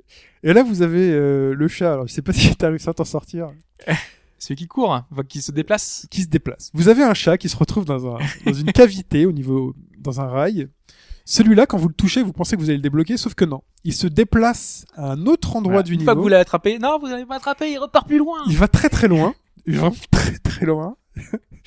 Et vous avez une petite musique un peu stressante Ouais. qui vous indique des, des points qui décroît, nombre de points qui décroît jusqu'à atteindre zéro, qui vous indique le temps qui vous reste. Alors on a un timer. Il faut l'attraper dans ce, ta- euh, dans ce, ce temps-là, sinon il disparaît. Sinon, revient au point de départ, en Sinon, il revient au point de départ. C'est va- voilà, Oui. il revient au point de départ. Et donc, quand vous l'avez touché, il va se déplacer à un autre endroit. Et un, le nouveau, un nouveau timer va se remettre en place et vous devez le retoucher, donc d'une fois, deux fois, euh, trois fois. Voilà. Et là, euh, au bout de la troisième fois, au bout de la X fois, il va euh, à la sortie et c'est bon, vous avez débloqué le super chat. Mais entre les passages à chaque fois pour l'attraper, c'est l'enfer. Alors moi, j'ai réussi avec le premier. Ouais. Histoire qu'on t'explique Bah, un c'était peu voilà le, un peu le tutoriel, plus ou moins. un peu comment c'est censé fonctionner. Déjà, dès le septième niveau, moi j'étais complètement bloqué, moi. Mais là, tu te retrouves euh, le chat, mais il a une distance pas possible. Et là, on a un niveau genre speedrun. Ah, Mais oui. Là, c'est, c'est, c'est, là, c'est peut-être un point noir du jeu, un bon point, mais c'est la difficulté de ce jeu est juste. Ah ouais, Et là, je souffle dans le micro. Écoutez bien. c'est dur. C'est- très très très dur. Donc déjà, il y a une période où il faut app- apprendre un peu le jeu. Donc euh, ça va. J'ai passé ce cap-là. Je pense que c'est bon. Je me suis fait un peu au jeu. Mais en fait, le truc c'est on, qu'on on- apprend toujours de nouvelles choses à et on- chaque fois. Et on a tendance à l'apprécier. Au début, on se dit attends, c'est Ouais. bizarre, euh, je comprends pas trop. Puis on a finalement, on a tendance à l'apprécier et à détecter un peu les subtilités. Et par exemple, ce fameux niveau 7 dont tu parlais, euh, parce que sur ces rails, il y a aussi des rails qu'il ne faut pas toucher, qui nous enlèvent un turbo. vie, donc on a 6 ou 7 turbos. Quand on arrive à 0 turbo, on meurt, on recommence le. Et par défaut, on en a que zéro, Voilà. Donc il faut les ramasser dans le niveau. Si une souris vous touche, vous perdez un truc. Voilà. Ça fait un peu Danmaku aussi, parce que quand les souris sortent, elles, Elle euh, t'envoie des des missiles. boulettes. On a Ouais. des petites boulettes et les petites boulettes, il faut les déplacer, mais on n'est pas libre parce qu'on est sur un rail. Donc il faut vraiment bien Et apprécier ça, les ça trajectoires. s'amplifie énormément par la suite parce qu'après il y a des canons. Euh, les canons qui t'envoient à rythme euh, régulier, en fait, euh, deux salves, comme ça. Ouais. Et après, t'as trois canons. Après, t'en as cinq. Voilà. ils se cumulent. Après, t'as des lasers. Ils ont cumulé plein de choses en même temps. Et du coup, ça devient une gestion du timing à la seconde près. C'est chaud. C'est chaud. On C'est est chaud. dans, Là, on est dans le shmup, hein. ah, mais là, c'est, ce jeu est juste chaud. Dans la plateforme, vous avez des rails, donc qu'il ne faut pas toucher, et des rails qui vous amènent forcément dans une direction. Quand vous les touchez, vous repartez, donc on va pas dire en arrière, puisqu'il y a plusieurs sens dans le niveau, mais disons que si vous devez aller vers la droite, euh, les rails pointent vers la gauche. Si vous les touchez, hop, vous les revenez vers la gauche. Et avec votre super saut de feu, il faut euh, bah, passer par-dessus. Donc vous avez une espèce d'excroissance longue, euh, comme un concombre, on va dire. on va appeler ça un gros concombre. Finalement, qu'il faut pas toucher, qui n'est fait que de flèches qui reviennent en arrière, et donc il faut réussir à faire un énorme saut, à Alors, début, un contourner, petit saut. un petit après, saut. un saut moyen. Et un grand saut. et après un grand saut, sachant que si vous allez trop loin dans le saut, vous touchez ce qu'il ne faut pas toucher, qui vous renvoie en arrière. Si vous ne calibrez mal votre saut, vous touchez le rail, et donc chut, vous Mais le pire, en arrière. c'est ce qu'on a dit tout à l'heure. C'est que quand on perd un turbo, on perd en vitesse. Voilà. Et donc du coup, si on a perdu en vitesse, des fois on peut plus passer les énormes euh, On a plus- obstacles. On n'a plus assez de, de vitesse. Et donc du coup, bah t'es obligé de retourner au tout début pour récupérer de la vie et pouvoir repasser. Donc du coup, t'es obligé de refaire toute la séquence Voilà. depuis le début. Au bout d'un moment, Mais par contre, il y a l'inverse. C'est-à-dire que on doit sauter par-dessus un obstacle. Ah Au oui. bout, il y a les rails qui font mal, et là on se dit, c'est pas possible, je saute trop loin. oui, Et donc, donc là, on perd. obligé de te perdre, de on perdre des. perd volontairement des turbos en se disant là il me faut un- c'est un passage 3 turbos dans le Ouais. 7 il y a- un passage c'est 3 turbos si je veux le passer il faut que j'ai que 3 turbos et là on le passe facilement il y a des trucs un peu plus alambiqués où quand vous arrivez à le sauter par dessus euh, bah là euh, c'est un petit exploit et le jeu vous le dit en disant bah tiens bravo t'as réussi à passer ce saut là et ben dans ce passage là je te mets des pièces d'or C'est vrai. donc refais-le C'est vrai. J'étais dégoûté. quand là c'est juste euh, Juste du sadisme, il me restait, il me restait aucun point de vie. J'avais, c'est c'est la première fois en plus, je me disais, Ouais. je vais avoir toutes les pièces d'or et tout, j'étais tout content. Et là, ils me disent, retourne en arrière pour repasser cet obstacle que tu as mis trois heures et demie à passer. donc j'ai dû faire 7 ou 8 niveaux euh, hop je crois que t'es allé plus loin alors raconte-nous ce qui se euh, passe ensuite Alors moi, j'ai, je voulais débloquer un peu toutes les zones. Alors, moi, il y a la première zone un petit peu tutoriel. Euh, ensuite, on a la zone du milieu. Ça change d'environnement en fait. C'est des espèces de, ça fonctionne par bloc. ouais Donc c'est en gros 4-5 niveaux par, euh, par bloc. Alors euh, dans la première zone, bah, c'est assez classique, c'est assez simple. Dans la deuxième, donc ils ajoutent euh, euh, la les difficultés euh, liées au saut et au turbo. Euh, celle de droite, euh, ils vont beaucoup mettre l'accent sur une nouvelle arme en fait. On va avoir un laser. Donc euh, certaines zones sont protégées par un laser. Et toi, tu obtiens une arme qui permet de tirer à travers les lasers. Ah. Donc du coup, ça permet de donc soit d'activer certains switches, soit euh, de, de tuer les ennemis qui sont de l'autre côté. Voilà, on a plein de choses comme ça, ou de détruire, détruire certains obstacles. Qui est, donc ça va permettre euh, voilà une un- une nouvelle approche. oui Donc ça, c'est ce côté-là. Les niveaux euh, changent pas énormément, c'est juste le fond, grosso modo. Au lieu d'avoir un, un truc euh, un peu métallique, euh, t'as un truc un peu plus euh, avec de, l'espace. Enfin, Solution de facilité, de toute façon. c'est pas voilà, c'est c'est pas graphiquement que le jeu brille de mille feux. Hein. C'est vraiment sur son gameplay. Euh, L'autre arme que j'ai pu voir, c'est l'espèce de lance-flamme. Donc euh, au début, ça tire tout doucement, puis petit à petit, quand tu laisses appuyer, te- ça fait de plus en plus fort, de plus en plus fort, de plus en plus fort. Et euh, ces niveaux-là, eux, ils sont beaucoup plus complexes parce qu'il y a plein de, de niveaux. En fait qui combinent un peu tout ce qu'on a vu jusque là donc euh, t'as des certains passages où tu vas devoir libérer euh, certains certaines souris euh, qui euh, vont dans ces, euh, ce piège où il y avait des souris tu vas avoir un, interrupteur interrupteur qui va t'ouvrir un autre endroit qui va t'amener vers un endroit où t'as un espèce de gros boss avec un espèce de euh, encore plus fort que l'espèce de général souris, un espèce de, de, de gros méca qui, qui tourne en rond et le, sa seule faiblesse c'est dans le dos, donc du Ouais. coup t'es obligé de le taper dans le dos. T'as des endroits où t'as des espèces de canons aériens qui tournent euh, à 360. En fait, ils rajoutent des mécaniques et des petits pièges comme ça tout le long euh, du jeu. Et T'as aussi des pics, euh, des plateformes que tu peux pas aller dessus, des plateformes qui vont apparaître, des espèces de, de blocs qui vont apparaître, qui sont, qui sont nouveaux euh, dans le jeu. Petit à petit, ils te, ils t'augmentent la difficulté en te mettant des nouveaux pièges, Et là- sachant que la difficulté est déjà bien ardue au début. Parce euh, que la, la difficulté, en fait, faut le dire. Alors, c'est quoi cette fonction? Ah, Pipo n'est pas là, le grand statisticien. C'est quoi? C'est les fonctions logarithmiques? Ln de machin? Exponentielle, ouais. Non, non, exponentielle, ça monte. Ouais. Tu sais, ça, ça monte vite et ça continue à monter. Et t'as ln qui monte très vite et qui fait une courbe et qui fait Ouais, limite qui- un plat. Jusqu'à la difficulté extrême. Ah, je crois que ça c'est ln ou c'est peut-être un sur x ou je sais plus quoi. Alors on laisse les matheux nous répondre. J'ai oublié, je l'ai su. Mais vraiment, au début, la difficulté augmente, genre, euh, boum. Et là, tu... D'un coup, ouais. D'un coup. Dès le début, tu te dis, euh, waouh. Et, et toi, est-ce qu'ensuite, quand t'as continué à avancer, est-ce que t'as senti que la difficulté augmentait toujours à la même vitesse? Ou t'as réussi à acquérir Non, un non, skill qui te permet finalement d'avancer de niveau en niveau euh, Bah parce que au bout d'un moment, tu ouais, tu, tu commences à prendre en main le, le Oui. gameplay, à bien gérer parce que moi au début j'avais beaucoup de mal à faire le double saut enflammé, euh, à gérer euh, les, les distances, les, les généraux ils sont toujours aussi chiants euh, malgré le fait que je commence à m'habituer, mais c'est c'est quand même vachement difficile Bah, à, cet aspect, à le, gérer. le fait qu'on soit sur un rail, on se dit tiens, je vais lui tirer dessus, puis finalement il se déplace dans des, en plus Voilà. dans des mouvements pas logiques par rapport Oui, à toi. des de, de, de, déplacements euh, verticaux. euh, Donc il faut sauter sur un autre rail ou alors limite il faut s'enfuir euh, et puis parfois te trouver le bon spot pour tirer mais là il disparaît. Donc en gros ils l'ont fait exprès. Il faut Ouais, y ouais. retourner. Je suis sûr qu'ils l'ont fait exprès pour que tu y retournes et que tu sois dans une situation inconfortable. Vraiment, je ferai une vidéo sur ce sur ce jeu pour que vous voyez euh, à peu près euh, ce qu'il en est.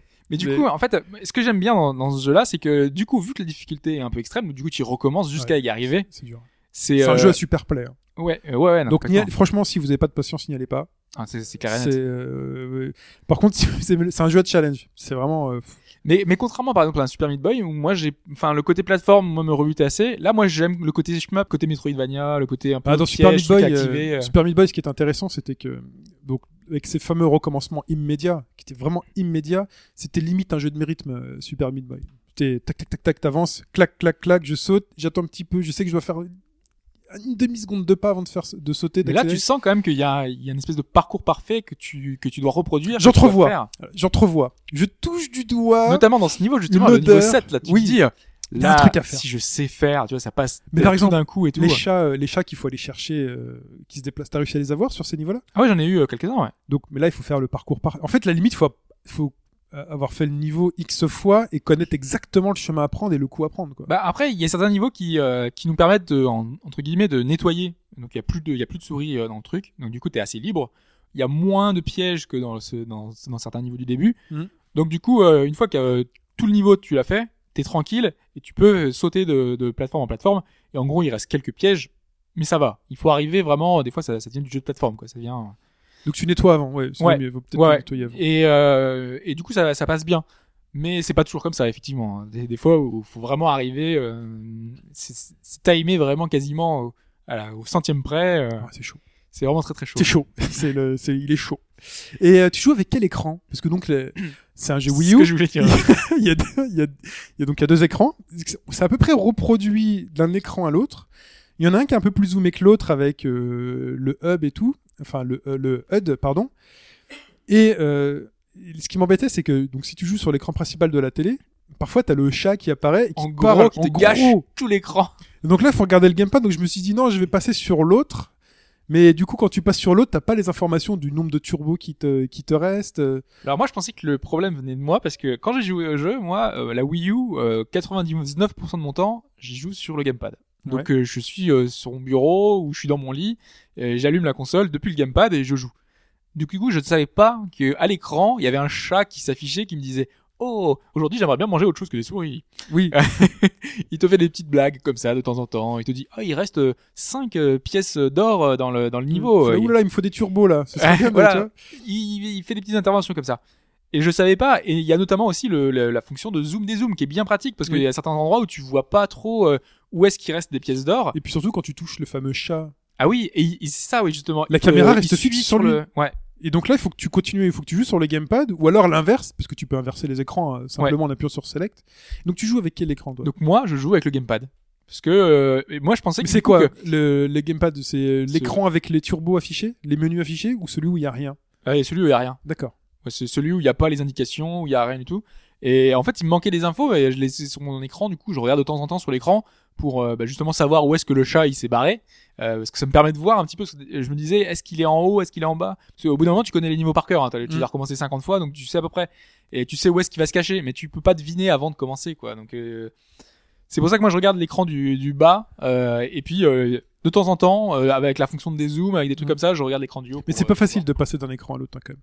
Ouais. C'est pas c'est pas facile de, de voir le chat fixe et de dire ah zut faut que je joue sur le gamepad ah il faut que je revienne sur la sur la télé. Enfin en tout cas ça s'appelle Scrum Kitty and His Bundy Rails. On est plutôt enthousiaste même si vraiment la difficulté est là. Ouais. Donc euh, c'est un jeu qui est c'est difficile de conseiller un jeu. C'est un jeu qui aurait pu sortir euh, il y a, il y a, il y a 20 ans euh, sur certaines consoles euh, avec une euh, difficulté euh, comme à l'époque, quoi. Et vraiment euh, ex- enfin, extrême, même si c'est bien pensé parce que du coup tu peux euh, certains niveaux tu peux faire start, réessayer, tu recommences au début. Mais là il sortirait sur PC il fera un carton. Et c'est un peu dans l'esprit des jeux genre ah il sort sur PC ah c'est génial. Ah. Mais là c'est sur Wii U. euh. Mais voilà c'est c'est ça a c'est l'air une bonne tout- petite surprise. C'est une bonne petite sur- surprise, c'est tout mignon, mais c'est vraiment dur. Donc attention à la difficulté, il faut si vous aimez le challenge et c'est dur. Donc euh, promis, je fais une vidéo, euh, je la fais dans la semaine. De toute façon, il y a un pont en plus cette semaine là, non?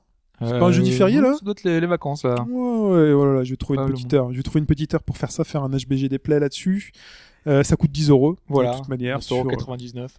9,99. On tient un autre centime. C'est tr- c'est très important pour notre ami Ashura. On passe à la réponse à la question de début de podcast. Et cette question portait sur le euh, studio qui a créé donc Flight Simulator pour Microsoft pendant 35 ans. Plus que moi. Oui, ça a énormément évolué quand même. Plus Mais que oui. moi. Plus que avant ma naissance, les mecs, mais c'est pas possible. Officiellement, le premier Flight Simulator c'est 82. Sauf qu'en en 79, ils avaient sorti des pré-versions. euh, J'aimerais bien avoir une version de 79. Euh, donc oui, ils ont été, donc ce studio a été fermé. Rappelle le nom du studio, Hobbs euh, c'est Ace Studio. Ace Studio. Euh, En gros, c'était la Flight Team. Parce que La ça a beaucoup évolué Team. entre dans le temps. hein. C'est le nom du studio à la fin. Ils ont donc participé, euh, suite à la fermeture à la demande de Microsoft, à un de ces trois projets, soit Forza Motorsport, soit un jeu de régate et de bateau sur iPhone, soit un- une simulation de plongée sous-marine. Et j'ai euh, sous-marine, euh, voilà, sous-marine. Ce n'est pas une dame. Euh, j'ai choisi Forza. Je En ce jour plus de politique, c'est ça? Oui, voilà. Marine? Ah bah tiens, oui. J'espère que vous êtes allé voter hier, parce que Oui. hier est aujourd'hui pour nous. Voilà, nous on y va juste après. Ouais, je vais y aller. Donc pour revenir à la question, j'avais mis un piège. Enfin un truc évident. Forza? Pas Forza. Ah. Je m'étais dit, il y a un nouveau studio qui est créé. En général, la première chose dont on pense quand on- il y a un nouveau studio qui apparaît, c'est ils font un jeu iPhone, un jeu mobile. Donc effectivement, ils n'ont pas fait de jeu mobile, ils n'ont pas fait de jeu iPhone, qui n'ont pas fait ce jeu de grande voile. Il existe un jeu comme ça, de ce style-là, de, de simulation de, de frégate, Oui. mais ce n'est pas d'eux, c'est pas eux qui l'ont créé. Ils n'ont rien à voir avec cette simulation-là. Malgré tout, ils sont restés dans le domaine de la simulation. Ils, Ouais. sont, ils ont vraiment créé un jeu là. Ils sont euh, la- lors de la création du studio, ils ont fait justement euh, qu'ils bénéficient d'une expérience forte là-dessus. À l'avenir, ils voulaient faire des jeux de simulation. Alors, est-ce qu'ils ont aidé à bosser sur une simulation automobile ou est-ce qu'ils sont allés dans une simulation de plongée sous-marine?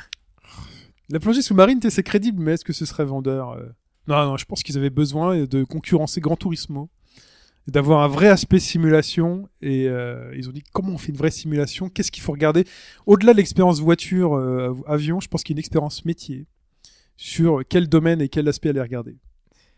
Et là, c'est pas Et du tout donc, Forza. ce domaine de simulation euh, automobile, ils sont allés le chercher avec 10, puisque 10 a des Ah. origines très marquées dans le dans le jeu vidéo, dans dans le jeu vidéo justement dans la dans, la course automobile, Cette victoire en solo. et ils ne sont pas allés chercher A Studio Oh pour les, Mais attends, mais qu'est-ce que tu les améliorer. Et en fait, le studio euh, 10 par défaut avait déjà Tu peux te rendre compte que là, je viens d'annoncer que j'avais gagné Oui. Putain, enfoiré. Et donc effectivement, ils ont bossé sur un jeu de plongée sous-marine. Oh là là. Quel jeu fantastique. Quelle défaite en solo, je peux la refaire Oh, quelle défaite en solo, je suis tellement fier de moi. Donc un jeu de plongée sous-marine, alors Voilà. raconte-nous. Et donc, euh, en fait, on a un jeu qui s'appelle Infinite Scuba. Tra- euh, Scuba.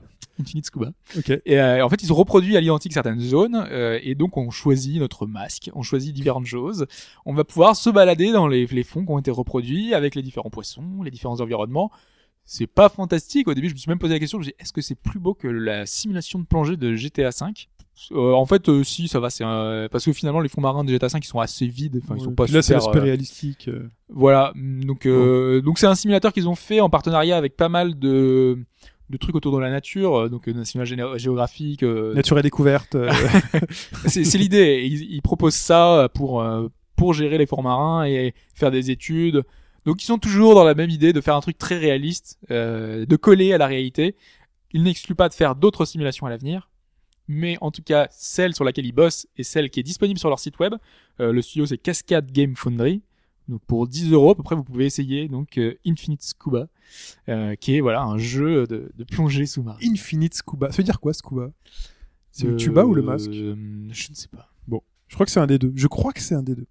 Enfin bref, ce sera pour le débrief. que veut dire Scuba? Euh, Le plus musical de la semaine dernière, c'était ça.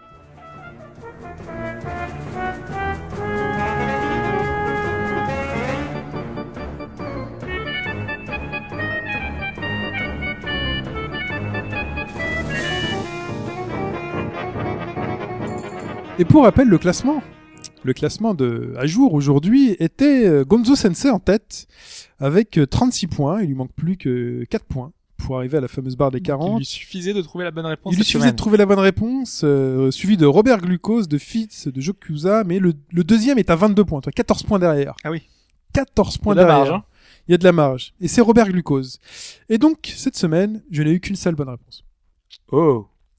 Et qu'une seule réponse, et qu'une seule bonne réponse. Et cette réponse, est bah justement, C'est Robert Glucose. c'est Robert Glucose, qui marque donc 5 points plus 5 points, ça fait 10 points, et qui revient donc, boum, à 4 points. Euh, à 4 ou 2 euh, C'est ça, à 4 points de Gonzo Sensei. Mais lui, il lui restera, enfin, il faudra qu'il en trouve deux, du coup. Voilà, faudrait qu'il en trouve deux. Mais Gonzo Sensei n'est pas, n'est pas parfait. La preuve, c'est qu'il n'a pas trouvé cette semaine. Et je crois qu'il n'avait pas trouvé il y a quelques semaines avant. Mais c'était pas évident, n'empêche, hein, parce que vous m'avez dit euh, ce que vous vouliez mettre, euh, je fais. Nous, on a voulu. Euh, allez. Et donc, la, la réponse, on l'a pas donnée. Eh bien, c'était Day of the Tentacle. Voilà. Cette, même mus- musique d'intro du jeu sur PC, le jeu Point and Click pas de la- le tout début de la Non. scène qui est très connue Non, c'est trop connu. l'oiseau qui vole. Non, non, non. Non, c'est trop, trop simple, ça. Et pas non plus le discours de la tentacule qui Ouais. dit, euh, Hmm, tu devrais pas boire ça. J'ai soif. Non, non, tu devrais pas boire ça. non, c'est celle où ils sont en voiture, où ils partent et, Ouais, une espèce de, de jeu d'ombre qui se balade. voilà. Et puis ils prennent des chemins pas possibles dans les montagnes en voiture euh, pour arriver à la fameuse maison. Et donc, c'était Death of the Tentacle, ce jeu fantastique qu'on ne peut plus acheter aujourd'hui.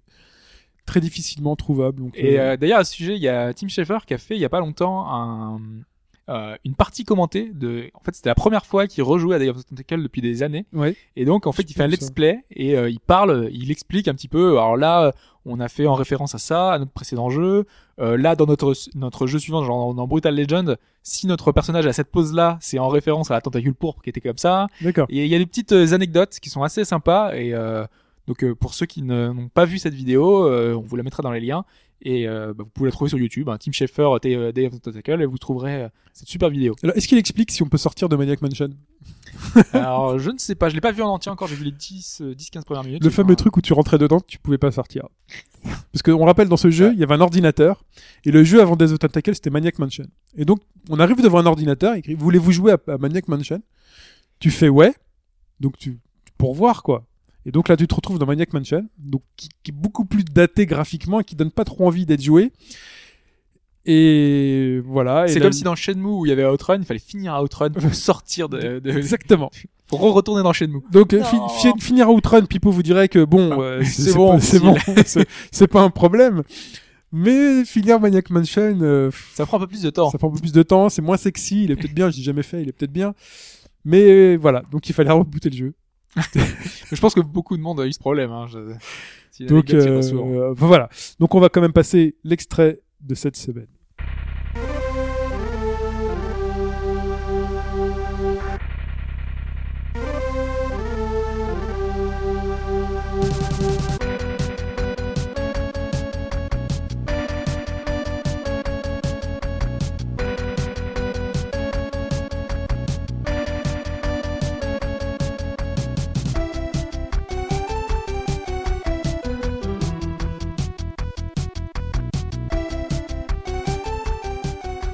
Voilà, c'est moi qui ai choisi.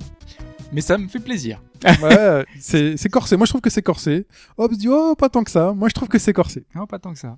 Mais euh, cette sonorité, ce C'est un jeu qui a eu un, Ah beaucoup d'écho en France quand même. Enfin, Ah ouais, non, énormément, énormément. Débrouillez-vous avec ça. On n'en dira pas plus. Et c'est vrai Euh, que là, ouais, faut, faut, la musique est particulière parce que c'est pas le, ouais, si, c'est, Ouais, Je ne dis rien de plus. Mmh, Je ne reste rien. muet comme une tombe. Ne disons rien. Bon courage à vous pour me répondre, c'est sur euh, par adresse mail. Donc n'oubliez pas dans le dans le mail dans l'objet de mettre le HBGD 93 réponse au podcast 93 avec votre pseudo. N'oubliez pas qui de nous mettre euh, découvrent, hein, c'est pour, euh, donc, Oui. pour répondre. il faut- il faut deviner quel est euh, le nom du jeu de l'extrait euh, qu'on vient de passer. le jeu précisément. Ah. Le jeu. Le Précisément. musical, précisément. Donc votre pseudo en signature du mail. hein, parfois je me mélange un peu les passos. Ça m'aide. Ça, ça m'évite d'aller rechercher dans les historiques de mail euh, pour savoir qui m'a répondu là-dedans. Euh, donc c'est sur chine@hbgd.fr, s h i n hbgd.fr. Euh, on se retrouve donc sur droite.fr, le forum. hein, N'hésitez pas à vous inscrire. Il y a toujours des, des- des gens qui s'inscrivent. On est toujours très contents quand vous venez. Vous nous racontez un peu votre vie. Il y a un, il y a un topic welcome, bienvenue, où chacun nous raconte un peu son expérience. Euh, beaucoup de trentenaires. C'est vachement. C'est Ouais. très. euh, c'est la bonne génération.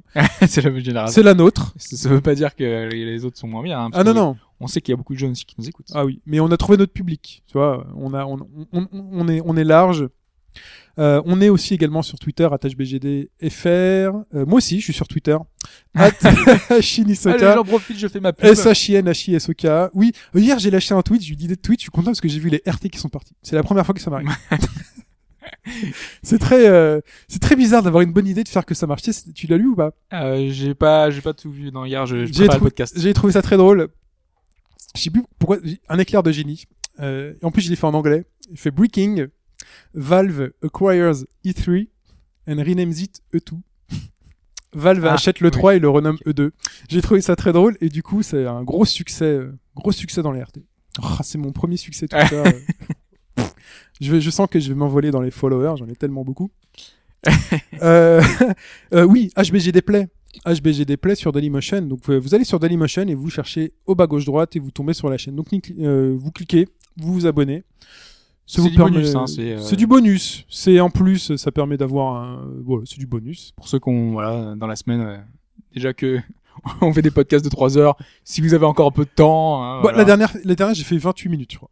Sur The Stanley Parable, j'ai fait 28 minutes. J'essaierai de faire moins ou autant sur Scrum Kitty.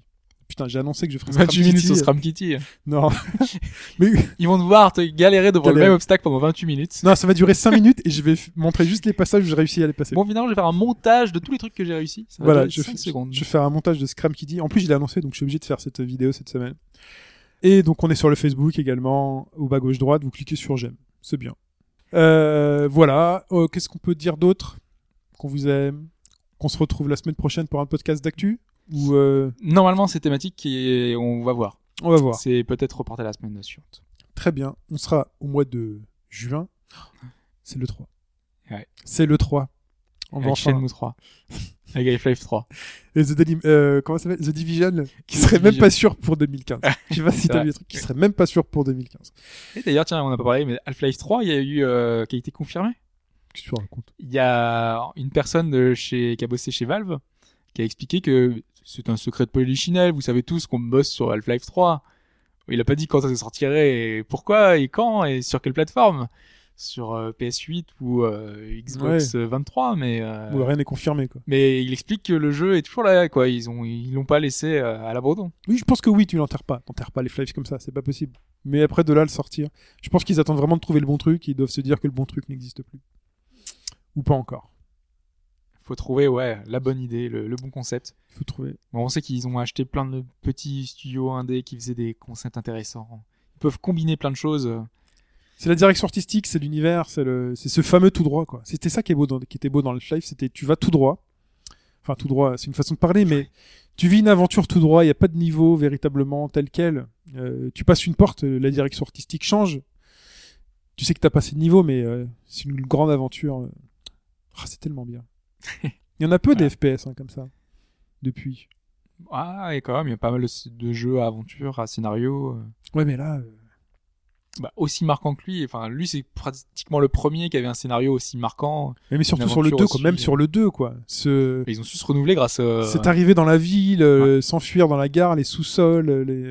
Je me dis que je me suis chié dessus dans la ville de Nîmes là. Ah ouais? Pff, Mais vraiment, je, je suis un je suis un peureux des jeux vidéo, genre Resident Evil, les conneries, les Dead Space, je flippe. Et bien sûr, cette partie d'Half-Life 2, c'était le, le flip total. Ah, moi, j'ai pas souvenir d'avoir tant flippé que ça. euh. Et moi, j'ai bien galéré sur euh, le- les bords de, de plage là où il y a toutes les Ah. espèces de, de trucs qui sortent Alors, de terre là. sympa ça. Ah, c'était sympa, mais c'était, ça sortait de partout, ça Mais il y a grouillait. oh, mais il y a tellement d'univers dans ce jeu. Non, mais c'est vrai qu'il y a tellement de niveaux différents. euh, La route, quand tu prenais un buggy, Ah, je trouvais ça assez anecdotique. Moi, je me disais, c'est un peu dommage qu'ils fort. C'était fort, tu étais poursuivi par les trucs qui volent et tout. euh. Ouais, mais c'était impressionnant graphiquement, mais c'est- moi, je me disais, oh, ça apporte pas grand chose. Si, c'était fun. Si, c'était fun, je suis pas d'accord. Bon, on a- c'est bien, on a suffisamment dégraissé? C'est bien, on a bien digressé. Et il on pas a les trois quarts d'heure de ouais. Voilà. Euh, et bien écoutez, à la semaine prochaine, très chères auditrices et très chers éditeurs sur obagaugedroite.fr. C'était la fin du podcast 93. Merci, Hobbs. Salut. Ciao.